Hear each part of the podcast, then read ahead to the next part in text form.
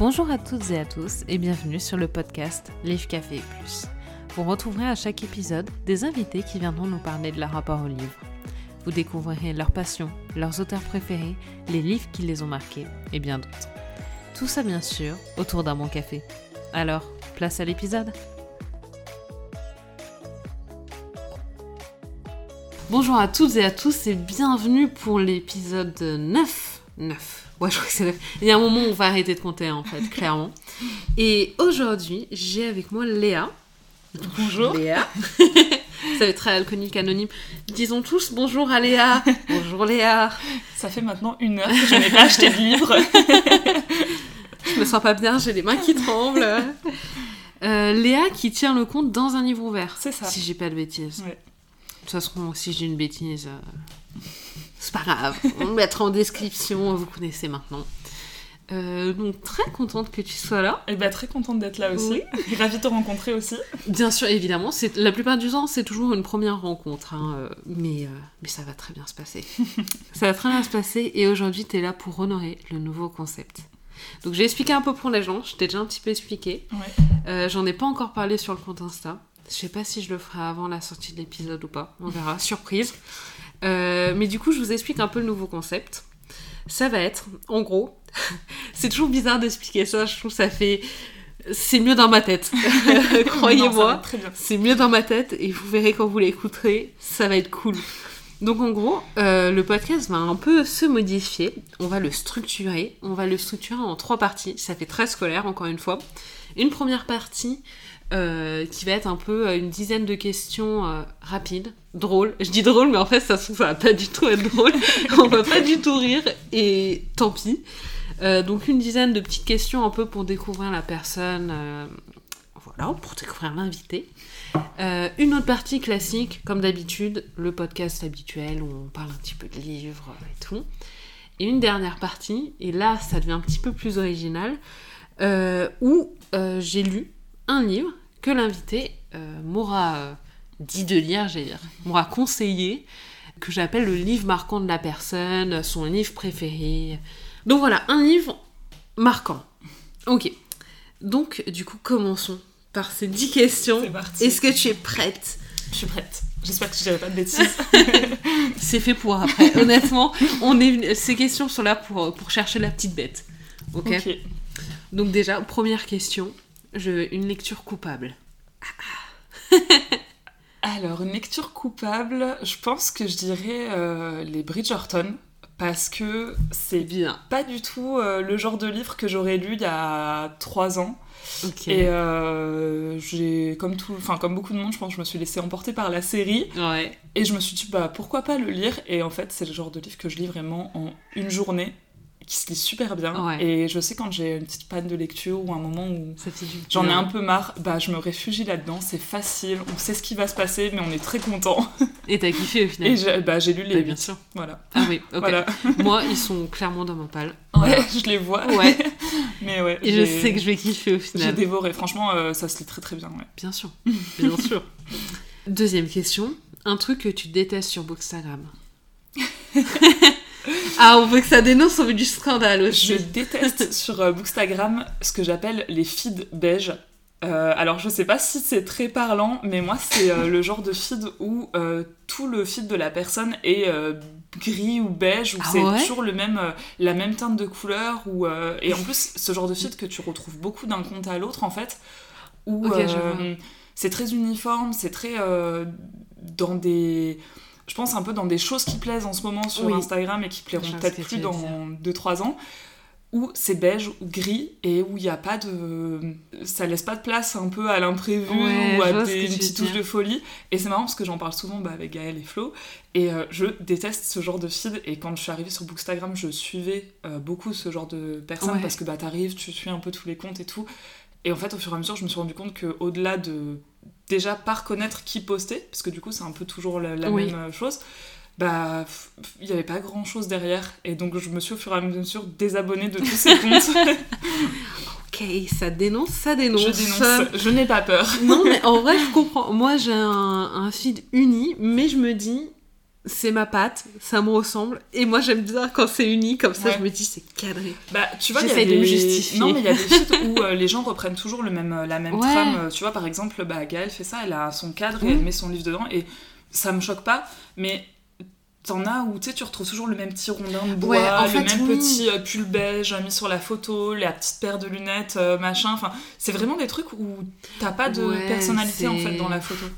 Ouais, je sais pas comment dire, j'ai perdu le mot, mais euh, ouais, c'est uniforme Ouais, en fait, c'est tout le monde va poster Ouais, ça. ça. Alors qu'un feed uni, où genre euh, t'as ton cadre avec euh, l'univers ton compte Ouais, ou c'est le fond que j'ai et tout, quoi. bah c'est c'est ton compte et c'est ça reflète. Et on euh, sait que c'est ton toi qui as posté quand tu postes. Ouais, Euh, Gaëlle, je sais que c'est elle qui poste.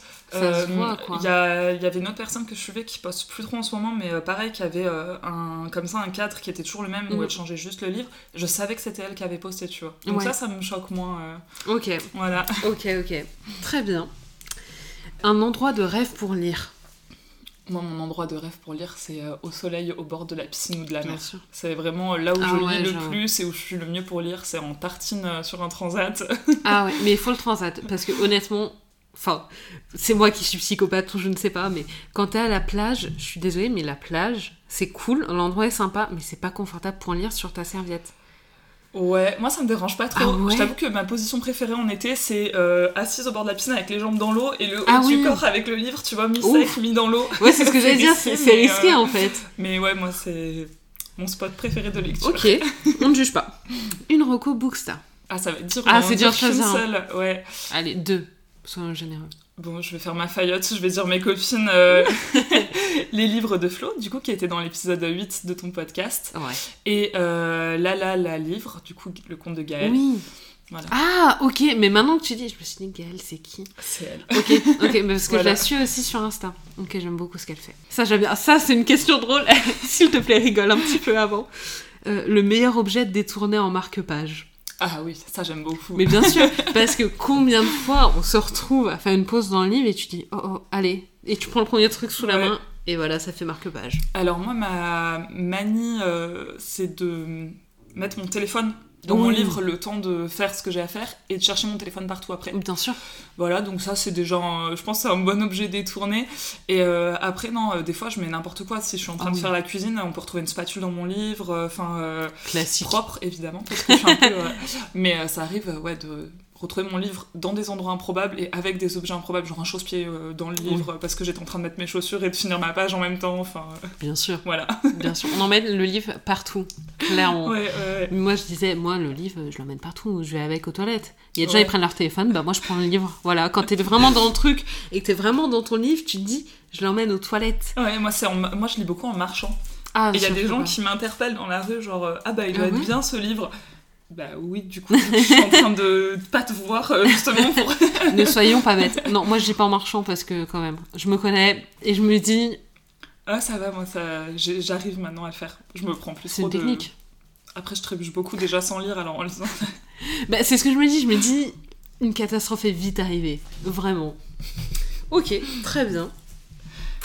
Un argument pour convaincre quelqu'un de lire. Euh, Ouais, alors moi, je- mon, mon argument principal pour convaincre quelqu'un de lire, ça serait euh, pour euh, s'évader en fait. Enfin, moi, Ouais. c'est vraiment. euh, les livres, c'est mon échappatoire au quotidien, ça a toujours été depuis, depuis que je lis. Et. Ouais, il y a des jours où t'en as marre, où t'es blasé et tout, et moi ça me fait Mm. hyper du bien de me réfugier dans un livre, de penser à autre chose, de pendant un moment tu poses un peu ton cerveau finalement et t'es Ouais. dans ton livre quoi. Clairement. Et je pense que C'est le meilleur argument quoi pour Ouais. et surtout qu'il n'y a pas de. En fait, tu peux donner cet argument à n'importe quel type de lecteur. T'as des gens qui Mm. vont pas lire de romans, qui vont aimer les mangas, qui vont aimer les BD, les essais. Enfin, moi je connais des gens qui lisent que des essais, d'autres qui lisent que des mangas. Et pour n'importe quel type de livre, en fait, ça fonctionne. Ouais, c'est un autre euh, monde. Ouais, ouais, ouais, c'est ça. Clairement. Transporter quoi. Mais oui, mais c'est ce que je dis, même, euh, même en fait, si le livre, c'est pas forcément un fantastique ou un monde à part ou quoi que ce Mm. soit, mais ça reste super Ouais. cool, Ouais, ouais. honnêtement. Et tu euh, t'imagines, et moi je me dis, mais je suis ailleurs et je vois pas le temps passer. Ah, clairement. Quand je lis, je vois pas le temps passer, je pourrais passer une journée à lire, vraiment. Après, je m'endors un petit peu parce que, je sais pas, c'est automatique chez moi, je lis et genre au bout d'un moment, vraiment comme ça. Voilà, c'est c'est maladif chez moi, c'est mon plus grand regret. Mais ça me donne envie de dormir. Moi, c'est l'inverse, il y a des livres qui Ah m'empêchent de dormir. non, il y en a par contre certains, ouais. Ouais. Et ça, c'est rare, mais vraiment, il y en a Mm. où je me dis, mais là, je peux lire jusqu'au bout de la nuit, Ouais. arrêtez-moi, quoi. Ouais, ça m'arrive des fois de relever la tête et il est 4h du matin et je suis genre, purée, je vais regretter Oui. demain, tant pis. Oui. Il reste 30 pages, on Bon, finit. allez, c'est bon, maintenant, oui. Mais en fait, tu comptes comme ça, tu dis, allez, je lis la moitié du livre. Bon, allez, plus que 100 pages, ça va, 100 pages. C'est exactement Voilà. ça. Tu dis, au point où j'en suis, de toute façon, ça pourrait Ah, pas être bon. pire. Allez, nuit blanche, pour deux heures de sommeil, ça vaut pas le coup. Ça m'est déjà arrivé euh, avec. euh, là où ça m'a le plus marqué, c'est un. Il y a eu. euh, un, il y a un an, je crois, il y a eu une grosse frénésie sur Instagram pour la série des 7 sœurs. Et euh, Ah, d'un coup, ça, ça faisait un moment que ça existait, je crois, mais d'un coup, on en a beaucoup, beaucoup entendu parler sur comme Instagram. les, euh, comme les Blackwater. Exactement, ouais. Et je me suis dit, oula, euh, prenons ça avec des pincettes parce que souvent, euh, t'as des livres comme ça qui sont très marketés, qui, qui Mm. sont beaucoup sur Instagram. Et je m'étais dit, je ne succomberai pas tout de suite à cette série. et en fait, je vais dans un Airbnb euh, avec, avec de la famille et tout. Et dans le Airbnb, il y avait plein de livres. Donc déjà, tu te dis, trop bien, je suis au bon endroit. Bonne personne. Ouais, et euh, dans la chambre où j'étais, dans la bibliothèque, il y avait plein de livres que j'avais lus et aimés, et il y avait la série des sept sœurs. Je me dis, pour qu'il y ait autant de livres que j'ai lus et aimés, et qu'il y ait ça à côté, il y a peut-être euh, quelque chose. Je me dis, bah vas-y, je, je lis le premier. Et j'ai lu toute la nuit. Et euh, vers 5-6 heures du matin, j'avais fini le bouquin, et j'étais genre, ok, je me suis complètement laissée euh, avoir là, donc en fait, non, le, Ouais. le- il n'y a pas de hype euh, trop, euh, trop élevée Ouais. autour du livre, ça vaut vraiment le coup, quoi. Bah, des fois, c'est ce que tu dis. En fait, c'est qui tout doux. J'ai l'impression, Ouais. les livres comme ça, c'est en mode. Si, si c'est vraiment si populaire, c'est en théorie pour une bonne raison. Sinon, les gens ne liraient pas. Mm. Mais des fois, c'est qui tout doux. Vraiment, Ouais. c'est. Bah, Blackwater, c'est, j'ai l'impression Ouais. que soit les gens ils adorent, soit ils aiment pas du tout. Ouais, mais moi, j'ai longtemps hésité parce que je me suis dit, encore une fois, si autant de gens aiment, Ouais. c'est qu'il y a une raison. Les couvertures sont sympas, on peut dire ce qu'on veut. mais quand je vois le résumé, à chaque fois, je suis en mode. Pourtant, j'aime ce délire, tu vois, saga familiale Ouais. et tout, machin. Je, je kiffe ce genre de choses. Et pourtant, je sais pas, quand tu lis le résumé. Mm. Mais après, je me fie de moins en moins au résumé. Ouais. Parce que, par exemple, pour le nouveau principe du podcast, des fois, quand je lisais le résumé des, euh, des livres qu'on me proposait, j'étais en mode, bon, pourquoi pas Ouais. On en parlera un peu sur le tien. Ça Et marche. j'étais un bon, pourquoi pas Et je le lis, et au final, je me dis, waouh, en fait, c'est un livre que j'aurais jamais acheté moi, Ouais, et pourtant, euh, Mm. au final, j'adore, tu vois. ouais. Mais euh, moi, maintenant, ce que je fais pour ce genre de livres qui sont très, euh, très présents sur Instagram ou même Mm. sur, de manière générale sur d'autres réseaux sociaux ou sur, dans des publicités, je les emprunte avant à la bibliothèque. Ah, pour ah ouais. En fait, je me dis, surtout pour les séries, je me dis, bah, si j'accroche pas avec le tome 1, ça m'avait fait ça pour euh, La Passe Miroir. On l'a vu passer Ah, un nombre oui. incalculable de fois. Moi, c'est un univers que j'aimais beaucoup, euh, que je lisais beaucoup quand j'étais ado. Et je me suis dit, bah, go, je vais tenter, je vais l'emprunter à la bibliothèque. Au final, j'ai lu le 1. J'ai pas été plus embarquée que ça et j'ai pas eu envie de lire les autres. Donc je me dis, bah, heureusement que je l'ai pas acheté. euh, Et je pense que pour Blackwater, je ferais pareil. Ok, j'avoue, une bonne technique. Je vais plus à la bibliothèque, donc... euh, Moi, j'y vais grâce à Flo, justement, qui m'avait dit Mais attends, c'est la période où j'étais entre deux tafs, et elle m'avait dit Mais euh, attends, euh, si t'es au chômage, la bibliothèque c'est gratuit. Et du coup, go Très mauvaise idée pour ma palle, parce que du coup, t'as déjà une palle avec plein de livres, et tu continues à prendre des livres à la bibliothèque. C'est pas... Non, oui, non, on est d'accord. On est d'accord. donc Flo, euh, conseil pas dingue. Voilà. C'est le Semi-bon euh, la- conseil. La, tentation. Ouais. Si tu pouvais échanger ta vie avec un personnage de livre, lequel ça serait?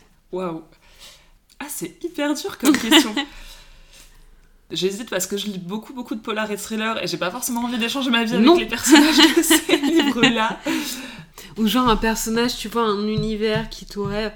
Moi, je sais que j'ai lu pas mal de, euh, de romans historiques et il y a des trucs, tu dis, cool quand même, tu vois. Ouais. Bah, du coup, je te dirais peut-être bien genre un personnage des Bridgerton parce que bah, L'univers euh, ouais, l'univers il est hyper cool. En plus, moi je suis très. euh, J'ai toujours ce truc un peu de, de la de petite fille, tu vois, genre les princesses Ouais. et tout un peu, genre, enfin, Ouais. puis même les Bridgerton, enfin, je suis désolée, mais quand on regarde les, la série, les costumes, ils sont magnifiques. Incroyable. Moi, j'adore cette, euh, cette époque et tout. Et euh, bon, les femmes sont euh, pas très valorisées, mais euh, il y a certains personnages qui Oui. sont quand même hyper chouettes dans la série. Mm. Donc je me dis, bon, pourquoi pas. euh, en plus, euh, toute cette romance et tout, moi, je suis quand même un peu sensible. Mais oui, on a Donc, tous un euh, cœur un peu fleur bleue au fond. c'est ça. Bien sûr. Donc j'aurais peut-être dit ça. Et Sinon, euh, bah, me plonger dans l'univers d'Harry Potter aussi. Je pense qu'on Ah, pourra, on pourra en reparler après, mais euh, j'avoue, ouais, euh, aller à Poudlard et tout, moi j'aurais trop aimé. Ah, j'avoue. Genre Hermione Granger, c'est une de mes idoles, tu vois. Un petit stage d'un mois là-bas, Ouais, carrément. pour voir, histoire de... Ok, très bien. Euh, un livre à emporter sur une île déserte. Un seul. Ah, la question là. Ouais. C'est marrant parce que sur Babelio, il y a une, euh, un truc où tu peux sélectionner des livres à emporter sur une île déserte. Ah ouais Eux, ils t'en laissent choisir 6. Ah, non. du coup, je vais sûrement te dire un des 6. Et je pense que je dirais Ensemble, c'est tout de Anna Gavalda. Ok. C'est un des livres que j'ai le plus relu. J'ai pas relu beaucoup de livres, mais il en fait partie. Et euh, j'ai, pareil, j'ai beaucoup revu le film aussi. Et euh, c'est un livre qui me touche énormément, qui est très simple, mais qui est très beau.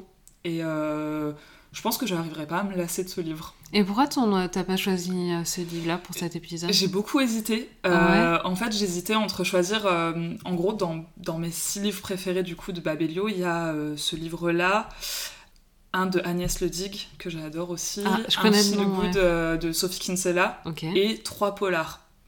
Et c'est un peu l'histoire de ma vie. Je suis très partagée entre ce genre de livres et les polars ou les thrillers, et j'ai beaucoup beaucoup hésité. Et en fait, vu que Fred Vargas va enfin, enfin, enfin ressortir Ah un ouais nouveau livre de la série euh, du coup de, Ah ouais de celui-ci, ouais, le Oh, 17 trop mai, cool. j'attends ça euh, depuis 2017. C'est bientôt? Oui. Et donc, euh, vu qu'elle va enfin ressortir un livre, je me suis dit, mais c'est carrément l'occasion d'en parler. J'avais envie de faire un- une publication euh, sur cette autrice euh, sur mon compte. Euh, J'avais envie de relire aussi certains de ses livres. Je me suis dit, bah, c'est l'occasion de- d'en reparler, quoi. Ok, Voilà. Et c'est d'accord. un livre qui a une histoire aussi particulière. Enfin, on en parlera tout On en à l'heure. reparlera, Voilà. suspense. Restez jusqu'à la fin.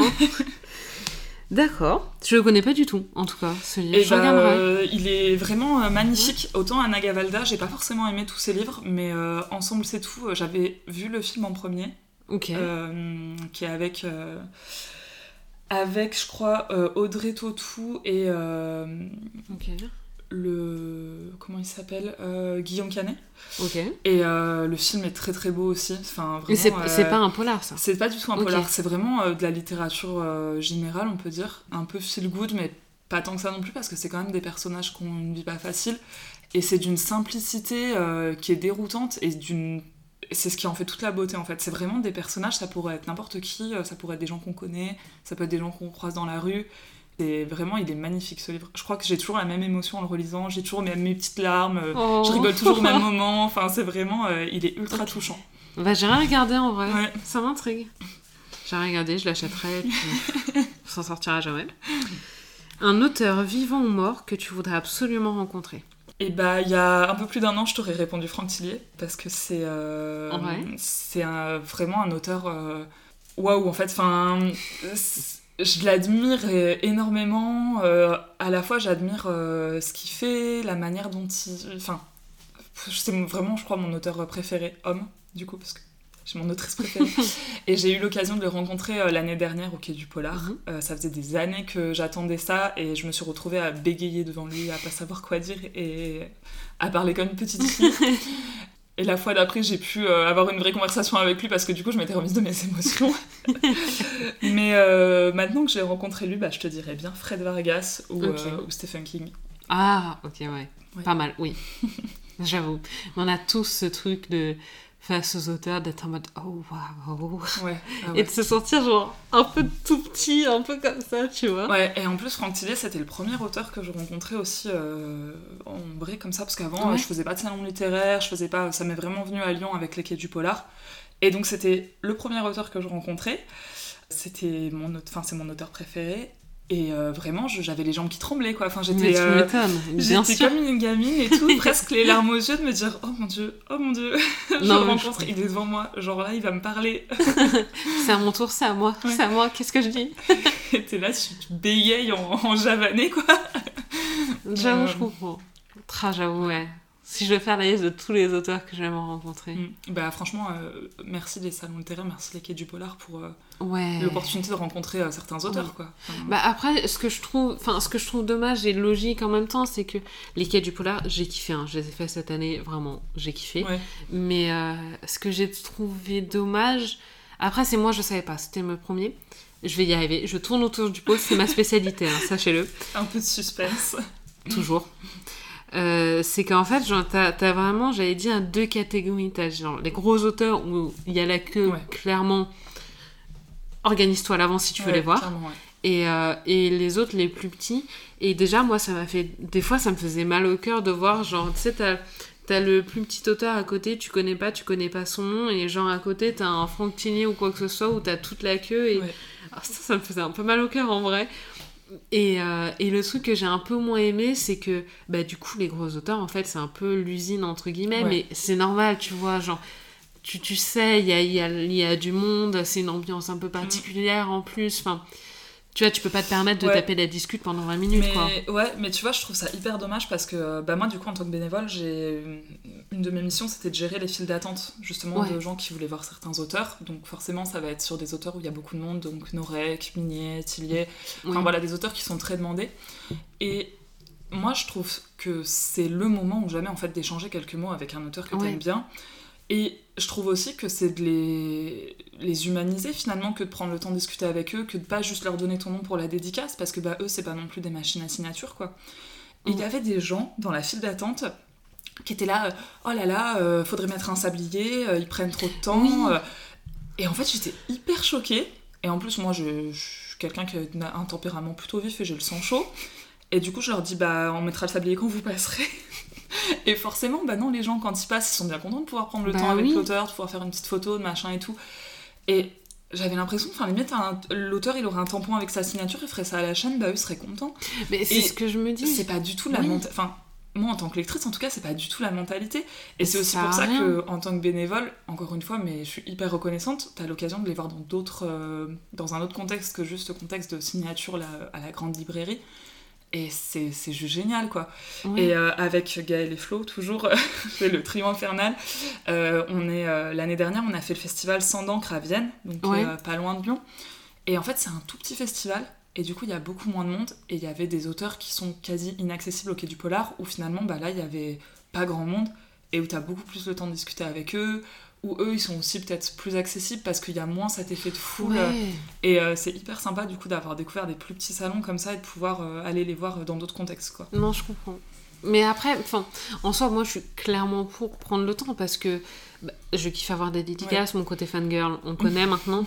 Mais ce que j'aime, en fait, à travers cette dédicace, c'est le moment, tu vois. Ouais. me dire, j'ai rencontré cette personne, j'ai passé un moment avec elle et, et c'était trop cool, Mhm. en fait. C'est ce moment-là, tu Ouais. vois, qui est représentatif de la signature. Et où je trouve ça hyper dommage, mais d'un autre côté, tu vois, genre, je comprends parce qu'en fait, il n'y a pas le temps, quoi. Ouais. En fait, t'as pas Ouais. le temps si tu veux faire passer les gens qui ont fait la queue. Enfin, moi, ça me ferait chier de me dire, euh, j'ai pas pu rencontrer euh, tel ou tel auteur parce qu'il y a une personne à passer une demi-heure Ouais. à discuter. Bah, Je comprends en un sens. c'est toujours aussi. le, le compromis à Mais faire oui. entre. euh. Mais moi, je kiffe passer du temps à, à discuter et dire, bah voilà, bah, j'ai trop aimé votre livre parce que euh, plein de trucs, tu vois. Et mais d'un autre côté, tu sens l'auteur qui, bah, enfin, je sais pas, j'avais, j'ai ressenti un peu ça, genre l'auteur qui, enfin, qui dit oui, oui, mais en fait, Ouais. qui, qui, qui écoute euh, à peine À d'une moitié, oreille ouais. parce qu'en fait, il doit signer, Mhm. parce qu'il sait qu'il y en a plein, parce qu'on lui dit, allez, euh, il te reste une demi-heure euh, et que. euh, Puis ils doivent être fatigués aussi au bout d'un aussi, moment. genre t'as fait des conférences, tu te tapes, en plus il y a plein de bruit et tout machin. euh, L'endroit est pas reposant. Ouais. Ouais, non, mais c'est Mm. pour ça. Je comprends, je comprends les auteurs, je comprends. Mais tu sais, il y a aussi des bénévoles hein, qui disent euh, Allez, prenez pas de temps, allez-y, euh, Ouais, dépêchez-vous, quoi, tu vois. Et je suis en mode Bah, je comprends. Mais quand même, tu vois, genre, c'est dommage, c'est pas des usines, quoi. Genre, Bah ouais, du coup, ouais, euh, tout l'intérêt des, des petits salons euh, Et où euh, oui. on- on- en plus ça nous fait. Enfin, on a des anecdotes de fou à raconter parce que vu que t'as le temps de discuter avec eux et qu'ils sont plus détendus, bah ils déconnent aussi avec bah, toi et tout. cool. et on a, des, on a des anecdotes et quand on revoit les auteurs, certains se souviennent de toi ou enfin re- remettent un petit peu, enfin qui t'ont croisé et du coup ça revient et c'est c'est hyper marrant quoi.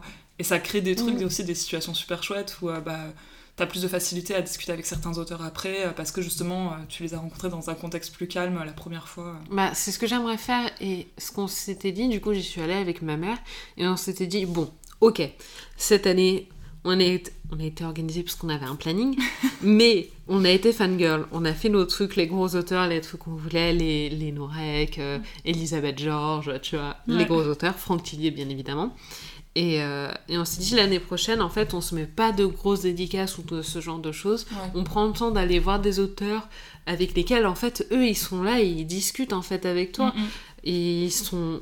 Ils ont envie de discuter avec toi. Genre, je m'arrêtais des fois à des, à des stands et tu vois l'auteur du livre et, et il est là et en fait, spontanément, il vient, il t'explique de pourquoi il a écrit le livre, euh, de Ouais. quoi ça parle. Et tu connais pas le livre, tu connais pas l'auteur, mais t'as qu'une envie, c'est de l'acheter, quoi. Mm, mm. Parce qu'il te l'a tellement bien vendu, en même temps, Ouais. c'est son livre. Ouais. Et on s'est dit, mais on va profiter de ce moment-là pour vraiment échanger avec ces auteurs qui sont accessibles et qui n'ont qu'une envie, c'est de ça. Et nous aussi, on n'a qu'une envie, c'est de discuter Mm. avec eux, quoi. Donc, euh, donc voilà. Bref, c'était pas du tout la question de base. Je crois que tu pourras pas l'appeler Fast and Curious parce que c'est pas fast. c'est pas face, c'est juste curieux. Attends, je sais plus à quelle, quelle question. Ok, si. Si tu devais écrire un livre sur ta vie, quel en serait le titre? Ouh Sujet sensible. Euh, T'es pas obligé de justifier, t'es pas obligé d'expliquer pourquoi. J'ai déjà euh, commencé à écrire des trucs. Ah ouais? euh, Bah, je suis quelqu'un qui est. Je suis hyper sensible et du coup, euh, j'ai souvent besoin de le fait de mettre euh, par Mhm. écrit. Ça me fait beaucoup de bien parce que ça me permet de me décharger en fait euh, du poids de mes émotions. Et euh, je me suis toujours dit que euh, le livre de ma vie, ça serait certainement euh, quelque chose sur le, un, un questionnement sur ma place. J'ai toujours eu beaucoup de mal à trouver ma place là où j'allais, là où j'étais, et je pense que ça tournerait sûrement autour de ça. Ok, parfait, nickel, j'approuve. Une question bonus, la plus importante. T'es prête? Oui. Réponds bien, sinon l'enregistrement se termine maintenant. ta ta ta ta.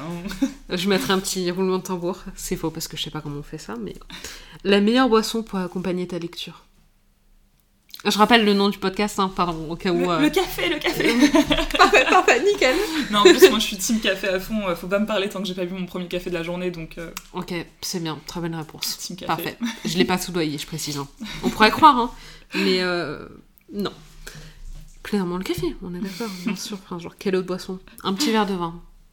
Ah, je dirais, je, je dirais jamais le contraire. Avec euh, bah, notre surnom, avec notre club de lecture, c'est les alcoolectrices. Donc, euh, Parfait, bien sûr. Nickel. je dirais jamais non, moi je suis très très vin. Bien sûr, j'adore, moi aussi. Ok, tu as passé la première épreuve avec succès. Yes, Waouh. Je peux débloquer le niveau suivant. euh. Niveau 2. Tin, tin, tin.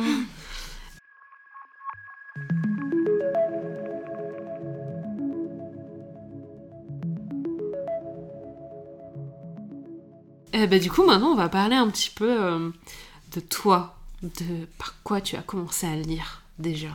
Raconte-nous tout. Alors, euh, j'ai toujours beaucoup lu. Euh, le... Tout le monde dit ça. Bah ouais. Mais la grande fierté de ma mère et de ma maîtresse euh, de CP, c'est de dire que je savais lire euh, dès euh, Noël euh, quand j'ai commencé. j'ai appris à lire en septembre et à chaque fois elle me disait Ah Noël, tu savais lire. quand j'étais petite, ma mère elle m'abonnait pas mal à des magazines, des Oh, hebdos, ouais. des mensuels. Donc ça, déjà, je, je lisais beaucoup à travers ça. J'en avais beaucoup. Euh, J'avais euh, bah, ce qui s'appelait les premières bibliothèques roses avant la bibliothèque Oui. rose. Donc c'était toujours des Mm. petites histoires assez courtes, mais euh, pareil, j'aimais beaucoup. Il y avait l'école des loisirs, là, les albums que j'ai retrouvés il y a pas longtemps chez ma mère et qui sont magnifiques. Trop bien. Donc ouais, quand j'étais petite déjà, beaucoup de petites histoires comme ça. Euh, en grandissant un peu, j'aimais bien euh, les enquêtes dont tu es le héros, les choses comme ça. Oui. Déjà, j'avais une petite, euh, une petite tendance pour, euh, pour les enquêtes. Mais mes parents, ils m'achetaient ça pour l'été. Pour les vacances. Ouais, Ah, pour les vacances d'été, ouais. tu sais, les trucs où quand tu. Enfin, ouais, où quand tu lis, t'arrives à une page et en mode pour tel choix, allez à la Ouais. page 36. C'est ça. Mais bien sûr. Et euh, j'aimais bien aussi, t'avais des livres avec des énigmes et tout. J'en ai retrouvé un pareil, ça s'appelait, je crois, Les enquêtes de la main jaune ou un truc comme ça. ça. me dit quelque chose. Et euh, c'était euh, 4-5 personnages qui faisaient des enquêtes et toi tu devais retrouver, t'avais le texte et les images et t'avais des indices sur les images et tout, c'était super chouette.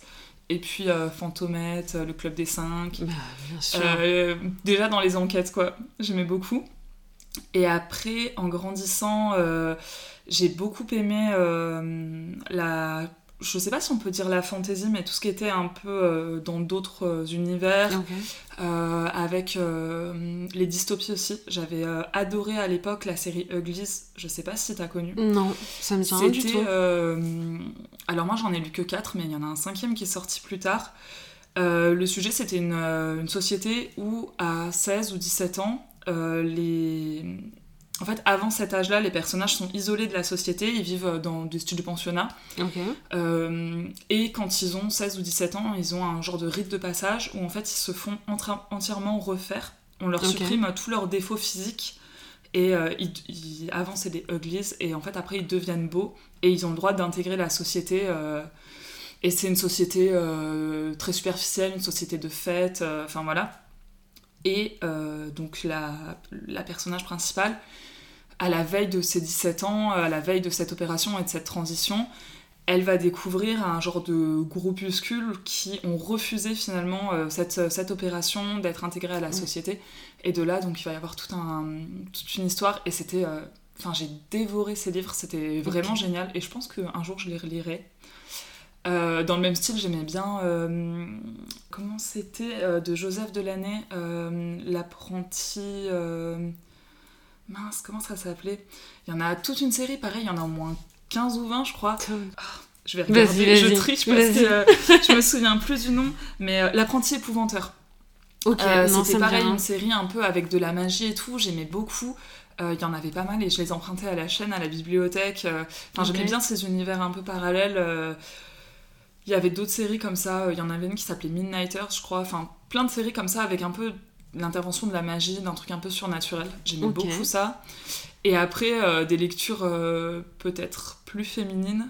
Je sais pas si c'est un peu cliché de dire ça maintenant, mais euh, j'aimais bien euh, la série euh, Journal d'une princesse, où tu sais, Ah oui. qui découvre, Mia qui découvre du jour au lendemain qu'elle est, euh, qu'elle est héritière et tout, ça j'aimais bien, Il n'y a avec pas un eu peu de une, romance et euh, tout. euh. il y a pas eu euh, une adaptation télé ou un Il y a eu un genre film, ouais, mais que le Oui.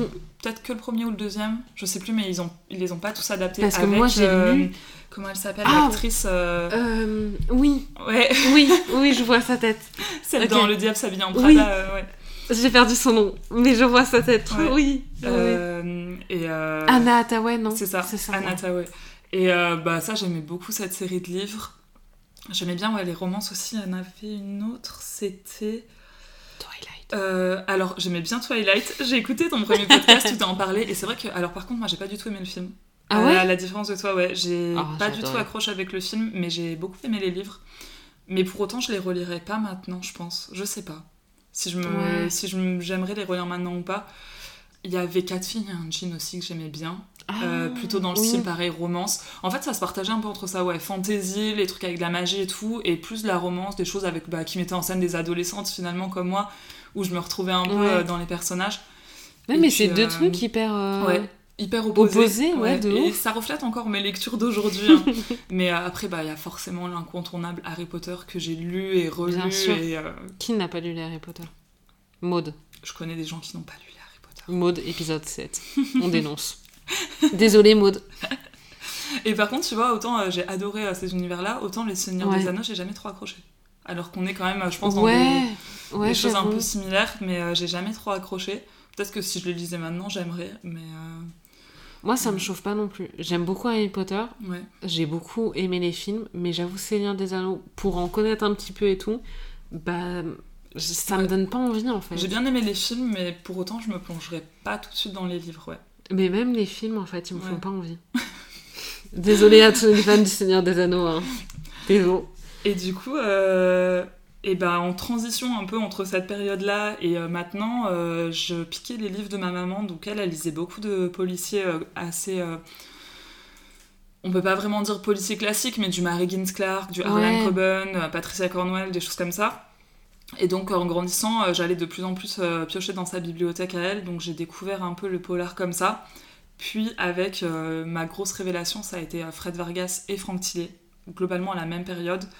Euh, ça a été vraiment une... Mais ça a été assez tard, non du Bah, J'étais en troisième, donc j'avais euh, 14 ans. Et euh, ça Ah a été non, vraiment le... là où je suis passée des livres vraiment pour ados Mm.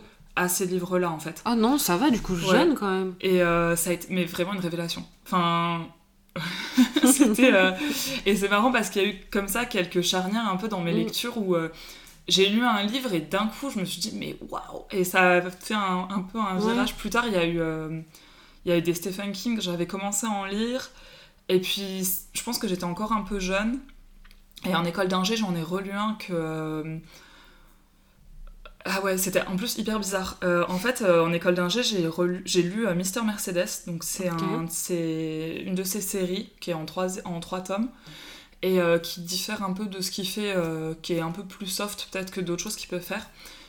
Et en fait, c'est un gars qui fonce dans la foule avec une voiture. Et je l'ai acheté à un moment. Et c'était juste après les attentats de Nice où il y avait un gars qui avait foncé avec une voiture dans la foule.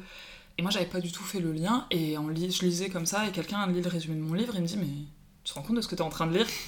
Et euh, c'était super bizarre sur le moment. Et je me suis dit Ok, waouh euh, Parce qu'il était sorti avant le livre.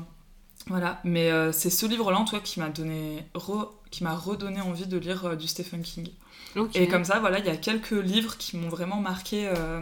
Ouais, des piliers, quoi. Ouais, c'est ça. Et euh, dans mes six livres, euh, bah, on est sur une île déserte, il y a Mister Mercedes parce que c'est vraiment lui qui m'a remise euh, à Stephen King et euh, depuis j'ai pas Ok. décroché quoi.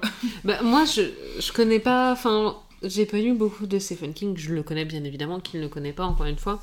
Mais ce que j'aime pas trop avec ses livres. Enfin, son style, en fait, son style un peu surnaturel, un peu fantasy, fantastique, je sais pas trop, Mm. un petit peu, tu vois, euh, ailleurs. Ouais. Euh, bah, j'aime pas trop ça. Mais je regarderai euh, Mister Mercedes parce que du coup, si c'est moins fantastique, ça, ça me plaira de ouf. Bah moi ce que j'adore, alors moi je suis une très grande fan de Stephen King. Enfin, Parce qu'il écrit, il écrit vraiment bien en fait. Il, est- il, est- il écrit bien, c'est un auteur qui est très prolifique, mais pour autant, euh, je trouve qu'il y a des auteurs, désolé pour ceux qui aiment ces auteurs, c'est pas très sympa, mais tu vois, Mary Gibbs Clark, je trouve, ou même Arlan Coben, je trouve que quand on a lu quelques-uns, t'as fait le tour. Oui, ça se répète. et ils sortent un livre par an, mais finalement, il y a plus de nouveautés, il y a Ouais. Mm. plus de surprises, de grosses surprises dans leurs livres. Et Stephen King, il sort euh, peut-être même plus qu'un livre par an, et pourtant, il y a encore des livres où j'arrive à me dire, mais Ouais. waouh, comment ça a pu sortir de sa tête? Euh, Dans le même style, il y a euh, Dome, Euh, Ok. c'est en deux tomes. Il n'y a pas eu une série? Ouais, il y a eu une série, et par contre, j'ai pas accroché avec la série parce que je trouvais trop différent du livre. Mais euh, moi, ce que j'adore chez Stephen King, c'est cette manière qu'il a de nous emmener dans un monde qui est le nôtre, en fait, à la Mm. base, dans le Oui, vraiment ce qu'il y a de plus banal finalement en Amérique et aux États-Unis, ce qu'il y a de plus mais même euh, dérangeant en fait dans sa banalité quoi. Et là, bim, il fait intervenir un élément euh, un peu surnaturel, un truc un peu Mhm. fantastique. Et j'adore ce mélange, la manière comme ça euh, qu'il a d'amener quelque chose de d'improbable finalement Ouais. dans un monde qui est ultra classique et qui est ultra. euh, Enfin, tu le retrouves dans Le Fléau, tu le retrouves dans Mister Mercedes, tu le retrouves dans Dome, où c'est des caricatures vraiment de, Mm. des États-Unis. Et d'un coup, il se passe un truc de fou, quoi. Et euh, c'est, j'adore, moi, l'interaction entre ces deux mondes et la manière dont il amène ça.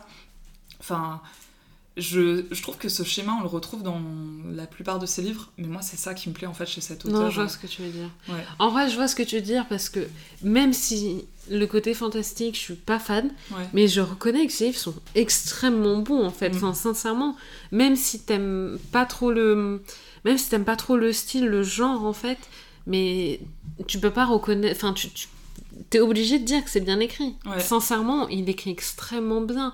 Et j'ai commencé, j'ai déjà dit plusieurs fois, mais j'ai commencé Salem, que j'ai lu et que sincèrement il est très bien écrit. Je lirai pas d'autres livres de ce style-là parce que, Ouais. encore une fois, c'est pas le genre que j'aime, mais il est extrêmement bien écrit. C'est un, un beau livre quand même. Enfin, Mm. il y a un certain nombre de pages et pourtant, enfin, je l'ai terminé et ça m'a posé aucun souci. Ouais. Et Ouais. j'ai lu euh, Beanie Summers qui était sorti il y a pas longtemps parce que j'avais entendu dire que justement il n'y avait pas ce côté fantastique et il n'y a pas ce côté Mm. fantastique et j'ai adoré. J'ai trouvé qu'il était incroyable, Ouais. vraiment incroyable. Bah, je pense que du coup, la, la trilogie euh, Mister Mercedes, ça pourrait te plaire parce que le côté Ouais. fantastique, il arrive tardivement et il est très léger. Oui, Et euh, du coup, tu gardes vraiment cet ancrage à la réalité. euh. Et moi, je pense que c'est aussi ce qui m'a permis de renouer avec cet auteur. C'est que euh, c'était plus facile, du coup, euh, à lire. Euh, y avait la transition avec mes polars euh, habituels était moins euh, violente, je pense. oui, je et, que tu.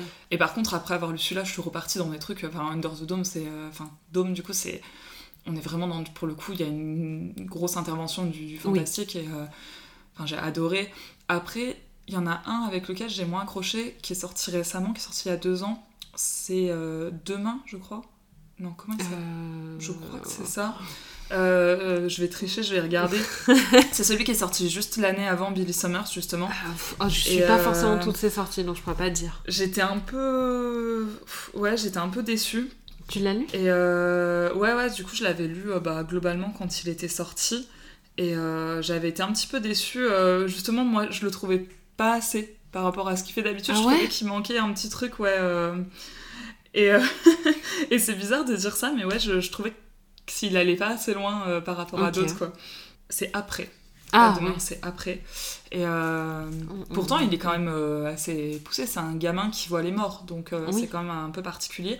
Mais ouais, je trouvais qu'il manquait un petit truc. Je suis un peu restée sur ma faim avec. Est-ce que t'as as lu ou tu vas acheter le, celui qui est sorti C'est un recueil de nouvelles, non? Je sais pas, mais moi, c'est mon grand combat de pas acheter les Stephen King quand ils sortent. Et Ah. Oups, ouais. sujet tabou, pardon. Et euh, Billy Summers, j'avais dit, je l'achèterai pas, je l'achèterai pas. Ma mère me l'a offert parce qu'elle connaît mon, mon Ah. amour pour ses livres. Et là, ce week-end, j'étais avec elle et elle me dit, allez, euh, je te prends. euh, En plus, il y a Album Michel, ils ont sorti le dernier Stephen King et un nouveau euh, Catherine Pancol, qui est une autrice Ah. que j'aime beaucoup, deux styles complètement différents. Mais ils les ont sortis globalement Mm. en même temps. Et il y avait les deux dans toutes les euh, vitrines de librairie. Ah, Et ma mère, elle me disait, allez, je te les prends, je te les prends. Et moi, j'étais là, non, non, mais non, c'est pas possible. c'est j'ai remuer le couteau dans la plaie, là. Et en plus, on était à Paris et tout. Je lui dis, non, en plus, je vais devoir les ramener, ça va peut-être les abîmer dans ma valise et tout. Elle m'a dit, ok, bah, viens à Lyon la semaine prochaine, je te les prends.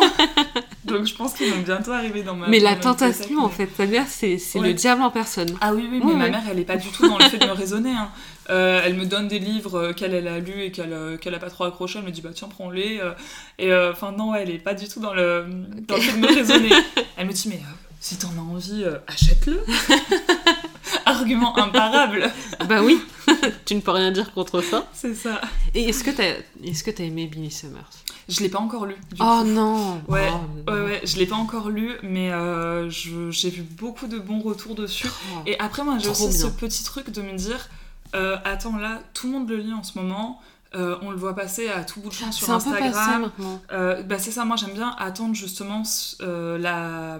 que cette vague Mm. soit passée euh, pour me dire bah je vais le lire à mon rythme, je vais pas être la euh, 500e personne qui poste sur Billy Summers, machin.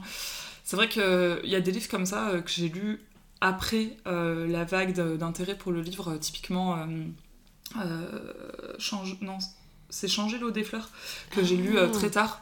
Je l'ai lu l'année dernière. Moi, j'ai eu cette Et, année. euh, bah franchement, je suis contente de l'avoir lu après coup parce que du coup, la hype était un peu retombée. Et euh, ça te permet, je trouve, d'avoir aussi moins de pression quand tu le lis. Parce qu'il y a des livres, en fait, tu tellement. Et je, je t'en as déjà parlé plusieurs fois dans, dans les podcasts précédents, mais il y a des livres où les gens ont tellement tous aimé Mm. que limite ça te met une pression de te dire, mais Ouais. si moi j'aime pas. Et euh, bah, tout le bleu du ciel, ça me fait ça. Je l'ai à lire depuis euh, presque trois ans, je crois. Et je me dis, mais en fait, tout le monde a tellement aimé que Mm. si moi j'aime pas. euh, En fait, j'ai peur de. En le lisant, de me dire faut que tu aimes ce livre, il faut que tu aimes ce livre. Et euh, Je vois ce que du tu coup, veux je préfère attendre. Et ça m'avait fait ça pour Betty aussi. Euh, Il y avait eu Ah une oui. telle vague de Betty, on voyait que ça sur Instagram, Ouais. Betty, Betty, Betty. Et je m'étais dit non, mais euh, non, je ne lirai pas ce livre. C'est pour cas ça que je de l'ai pas acheté, moi. Et j'ai fini par l'acheter, bah pareil, bien plus tard. Et on l'a lu l'année dernière avec Flo. Et j'ai adoré. Et euh, pour Ouais, le coup, j'étais contente de le lire après euh, que cette euh, vague soit passée parce que euh, Ouais. je pense que j'ai pris plus le temps de l'apprécier, j'ai pris euh, le temps aussi d'avoir un autre regard sur le livre, quoi. Bah, moi, ça me fait ça avec euh, Melissa d'Acosta, du coup. Ouais, bah, où je me dis que en fait c'est un style tu vois qui pourrait me plaire parce que j'ai adoré Valérie Perrin il y a Mm. plein de livres de ce style là que j'ai Ouais. vraiment aimé tu vois tu vois l'autrice passer partout Mm. elle sort des livres tout le temps donc tu te dis oh mais mais pourtant tu vois genre j'ai ce truc de me dire j'ai peur en fait que ce soit encore un, un énième euh, gros auteur gros livre et qu'il soit au final pas dingue tu Mm. vois pas qu'il soit mauvais forcément mais qu'il soit juste pas dingue et et du coup bah d'être déçu quoi Mais euh, c'est bien parce que je trouve que justement, une fois qu'on a laissé passer cet effet de, de Ouais. mode autour d'un livre, il y a aussi des gens qui osent plus dire je n'ai pas Mm. aimé ce livre. Et euh, je suis un compte euh, qui s'appelle L'Art du Thriller où elle lit aussi donc d'autres d'autres livres et elle l'a lu récemment. Il me semble que c'est elle, je, je crois pas dire de bêtises. Et elle l'a lu récemment et elle a dit voilà, j'ai bien aimé, mais j'ai pas non plus été euh, tant embarquée que ça Mm. euh, par le livre. En plus, c'est vrai que c'est quand même un. sacré pavé ce livre. Ouais.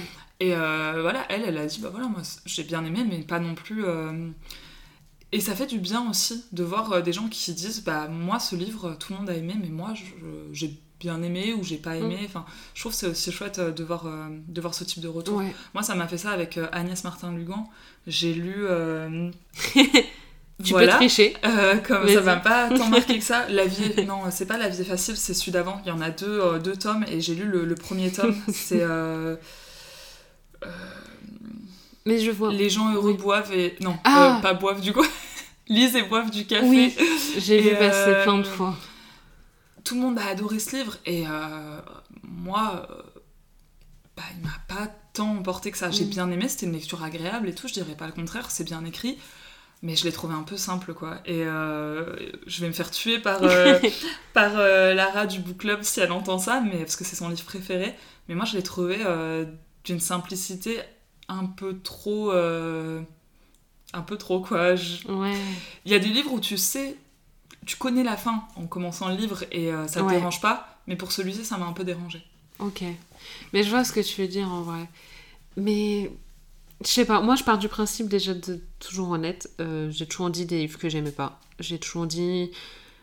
Encore une fois, il en faut beaucoup pour pas que j'aime un livre. Donc la plupart du temps, j'aime. Mais c'est vrai que la plupart du temps, en fait, on se rend compte que on aime, c'est bien, Mm. mais c'est tout. Ouais, c'est ça. Il y a Genre, des livres ouais. où tu te dis pas, euh, celui-ci, je veux le relire, quoi. Ouais, Ouais. ou c'est juste un livre, genre j'allais dire, c'est. Ça fait hyper méchant dit comme ça, mais j'allais dire banal en fait. Ouais. parce que c'est un style de d'écriture, une histoire en fait que tu as l'habitude, que tu revois ou qui est à la mode ou quoi que ce soit, tu vois, comme un Ouais. Mélissa d'Acosta ou désolé pour Franck Tillier, mais les Franck Tillier, tu vois, j'aime beaucoup ces livres et Ouais. clairement je les lis et j'adore ça. Mais tu te rends compte qu'en fait c'est un, un style qui est à la mode. Alors, du coup, euh, je, peux- je ne peux pas laisser passer ça. On ne touche pas à Franck Tillier. Non, euh, moi, Franck Tillier, je trouve que j'ai jamais rien lu de tel. Enfin, Après, J'ai aucun auteur où Ouais. je me dis ça ressemble. Alors juste un petit bémol et ça me fait de la peine de dire ça parce que j'adore cet Oui. auteur.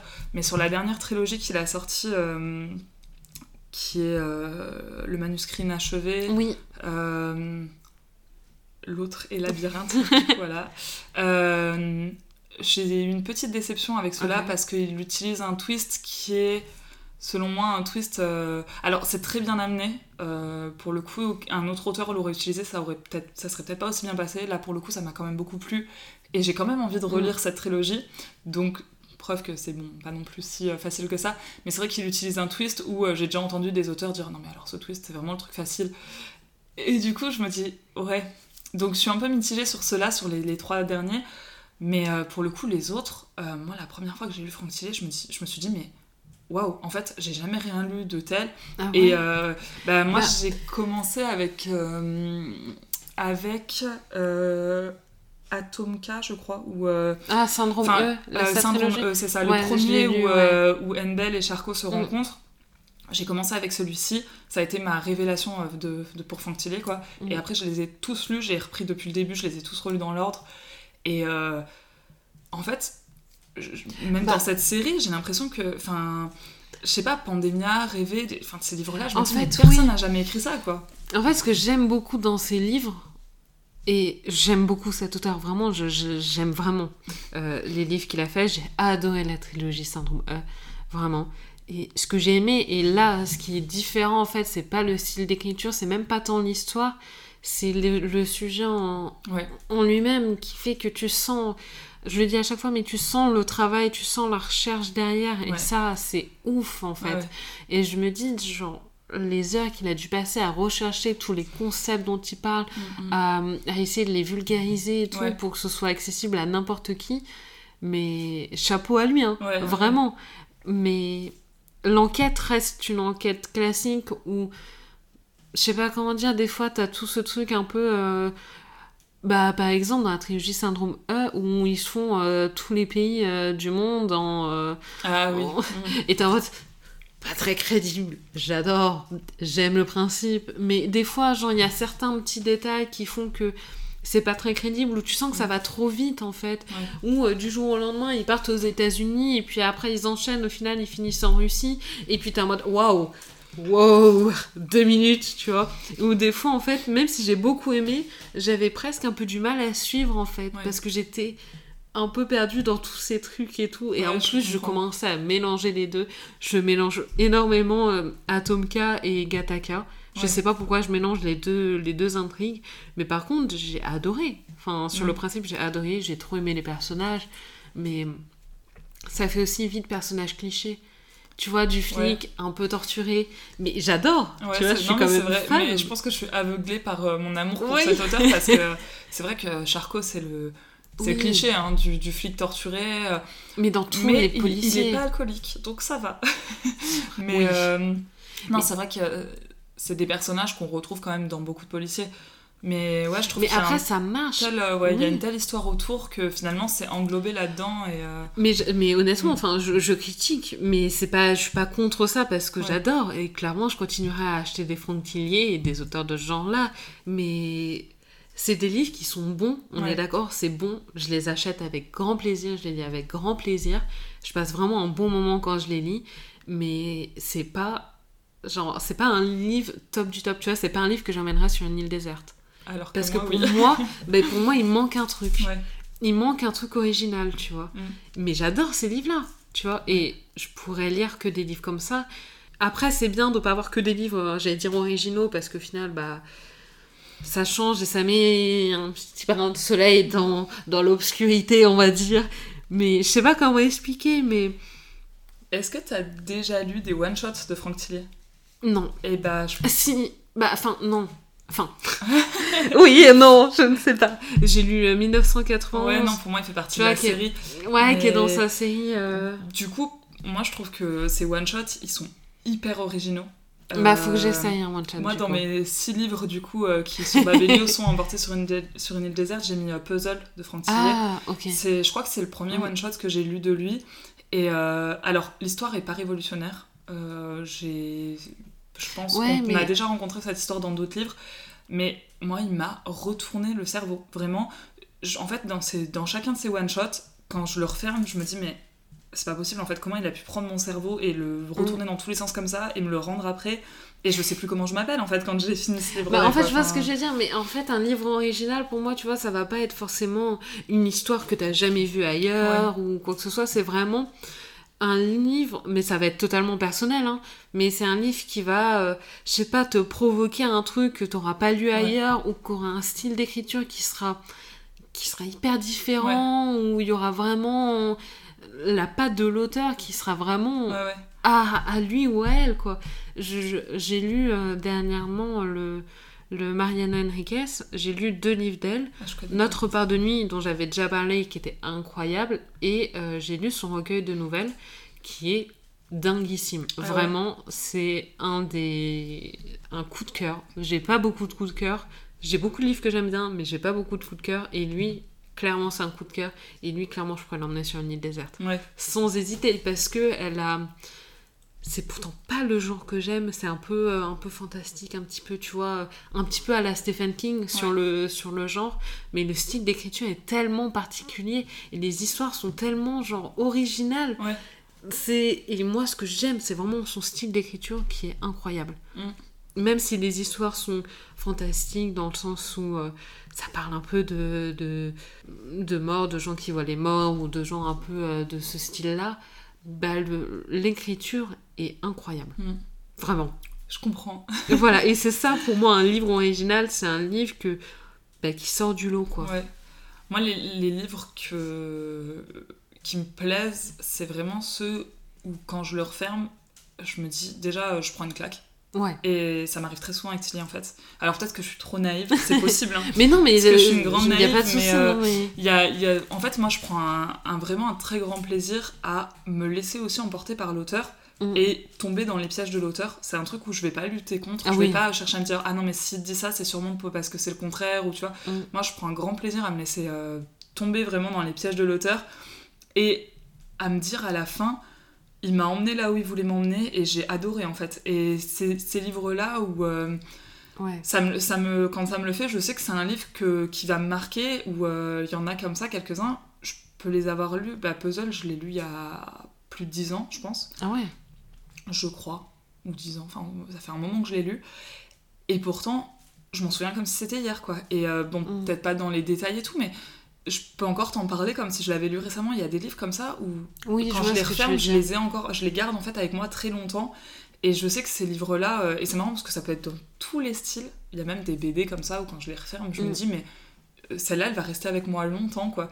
Et pour moi, c'est vraiment ceux-là, les livres où euh, tu sais, t'as envie d'en parler à tout le monde. Ouais. T'as envie de dire, mais attends, comment ça, Oui. t'as pas lu ce livre, mais il faut que tu le lises et tout. T'as envie de, vraiment de conseiller à tout le monde de Ouais, le lire, quoi. Tu vois, genre, ça c'est. En fait, c'est vraiment genre. J'allais dire, c'est purement personnel dans Ouais. le sens où ta définition vivre original Ouais, n'est clairement pas la mienne. Et ça sera pas celle de quelqu'un d'autre Ah, aussi, quoi. clairement Ouais, c'est pas. ça. Mais, mais je suis d'accord avec toi. Moi, ce que je kiffe dans les livres, c'est quand je suis en train de le lire, de me dire Oh waouh. Quoi? Et vraiment, des fois, t'es es là et d'extérieur, je me dis Mais les gens, ils vont me prendre pour une tarée. Je suis en train, je fais Oh quoi? Non. Vraiment, c'est des exclamations On- nulles on se- comme on, ça. se moque souvent de moi pour ça parce que euh, bah, mon compte euh, Instagram porte bien son nom parce que moi je, suis, je ne sais pas cacher mes émotions et je suis un vrai livre ouvert. Et quand je lis, je peux être n'importe où en public, Mm. euh, toute seule ou quoi. Je- des fois je glousse parce que c'est drôle. Ouais. Des fois je fais Oh comme ça Ouais. parce qu'il se passe un truc et des fois il y a des gens qui sont avec moi et tout. Euh, typiquement j'étais en vacances euh, dans mon transat, bah, mon spot de lecture, et j'étais allongée en train de lire et d'un coup en fait je me suis redressée, je me suis assise Ouais. et- parce que je, je pouvais pas... euh, la Mm. tension en fait c'était et il y a des, des moments comme ça où d'un coup genre je Ouais. lis le livre et, euh, et des fois je vraiment les dedans, sourcils, quoi. ou, ou des fois je fais comment ça euh, genre je mais ça c'est pas normal ça Et, enfin vraiment je j'arrive pas à lire un livre en étant stoïque quoi Ah je suis oui, vraiment euh, et, et les gens euh, des fois ils me voient ça m'a fait ça c'était avec c'était avec un Karine Gable qui m'a traumatisée alors pour le coup il m'a marqué mais dans pas dans le sens très positif du terme c'était euh, Toute blesse la dernière tue ce livre il m'a absolument traumatisée et en fait, il y avait des moments où d'un coup sec, je refermais le livre parce que c'était trop pour moi et, et je me disais non là faut que je fasse une pause, faut que j'arrête de lire et du coup je refermais le livre comme ça mais dans le métro ou quoi Ouais. tu vois. Et je soufflais un coup et tout et après je le rouvrais mais tu sais tout doucement comme si ça allait me sauter dessus euh, pour euh, mais euh, ouais, j'arrive pas à, à lire sans réagir Ouais. quoi. Mais surtout quand c'est. Mais ça, moi j'adore, parce que ça veut dire qu'en fait t'es vraiment dans le livre Ah ouais. et genre vraiment tout s'efface autour Ah ouais, de toi et t'es transporté dans l'histoire, peu importe l'histoire. Et j'adore ça aussi, je suis. Je, je raffole de ces livres-là où vraiment on pourrait en parler, mais il y a un moment dans le livre qu'on a lu, ça m'a fait ça. Ah, trop bien. Je mais enfin, dans enfin, on en parlera. Ouais, mais je suis contente. C'est un bon on peut en parler déjà. maintenant. Ben, on peut en parler maintenant. Parlons-en maintenant. Attends, je regarde où on Je en vais est. euh, Ouais. dévoiler mon amour pour Fred Vargas. Alors.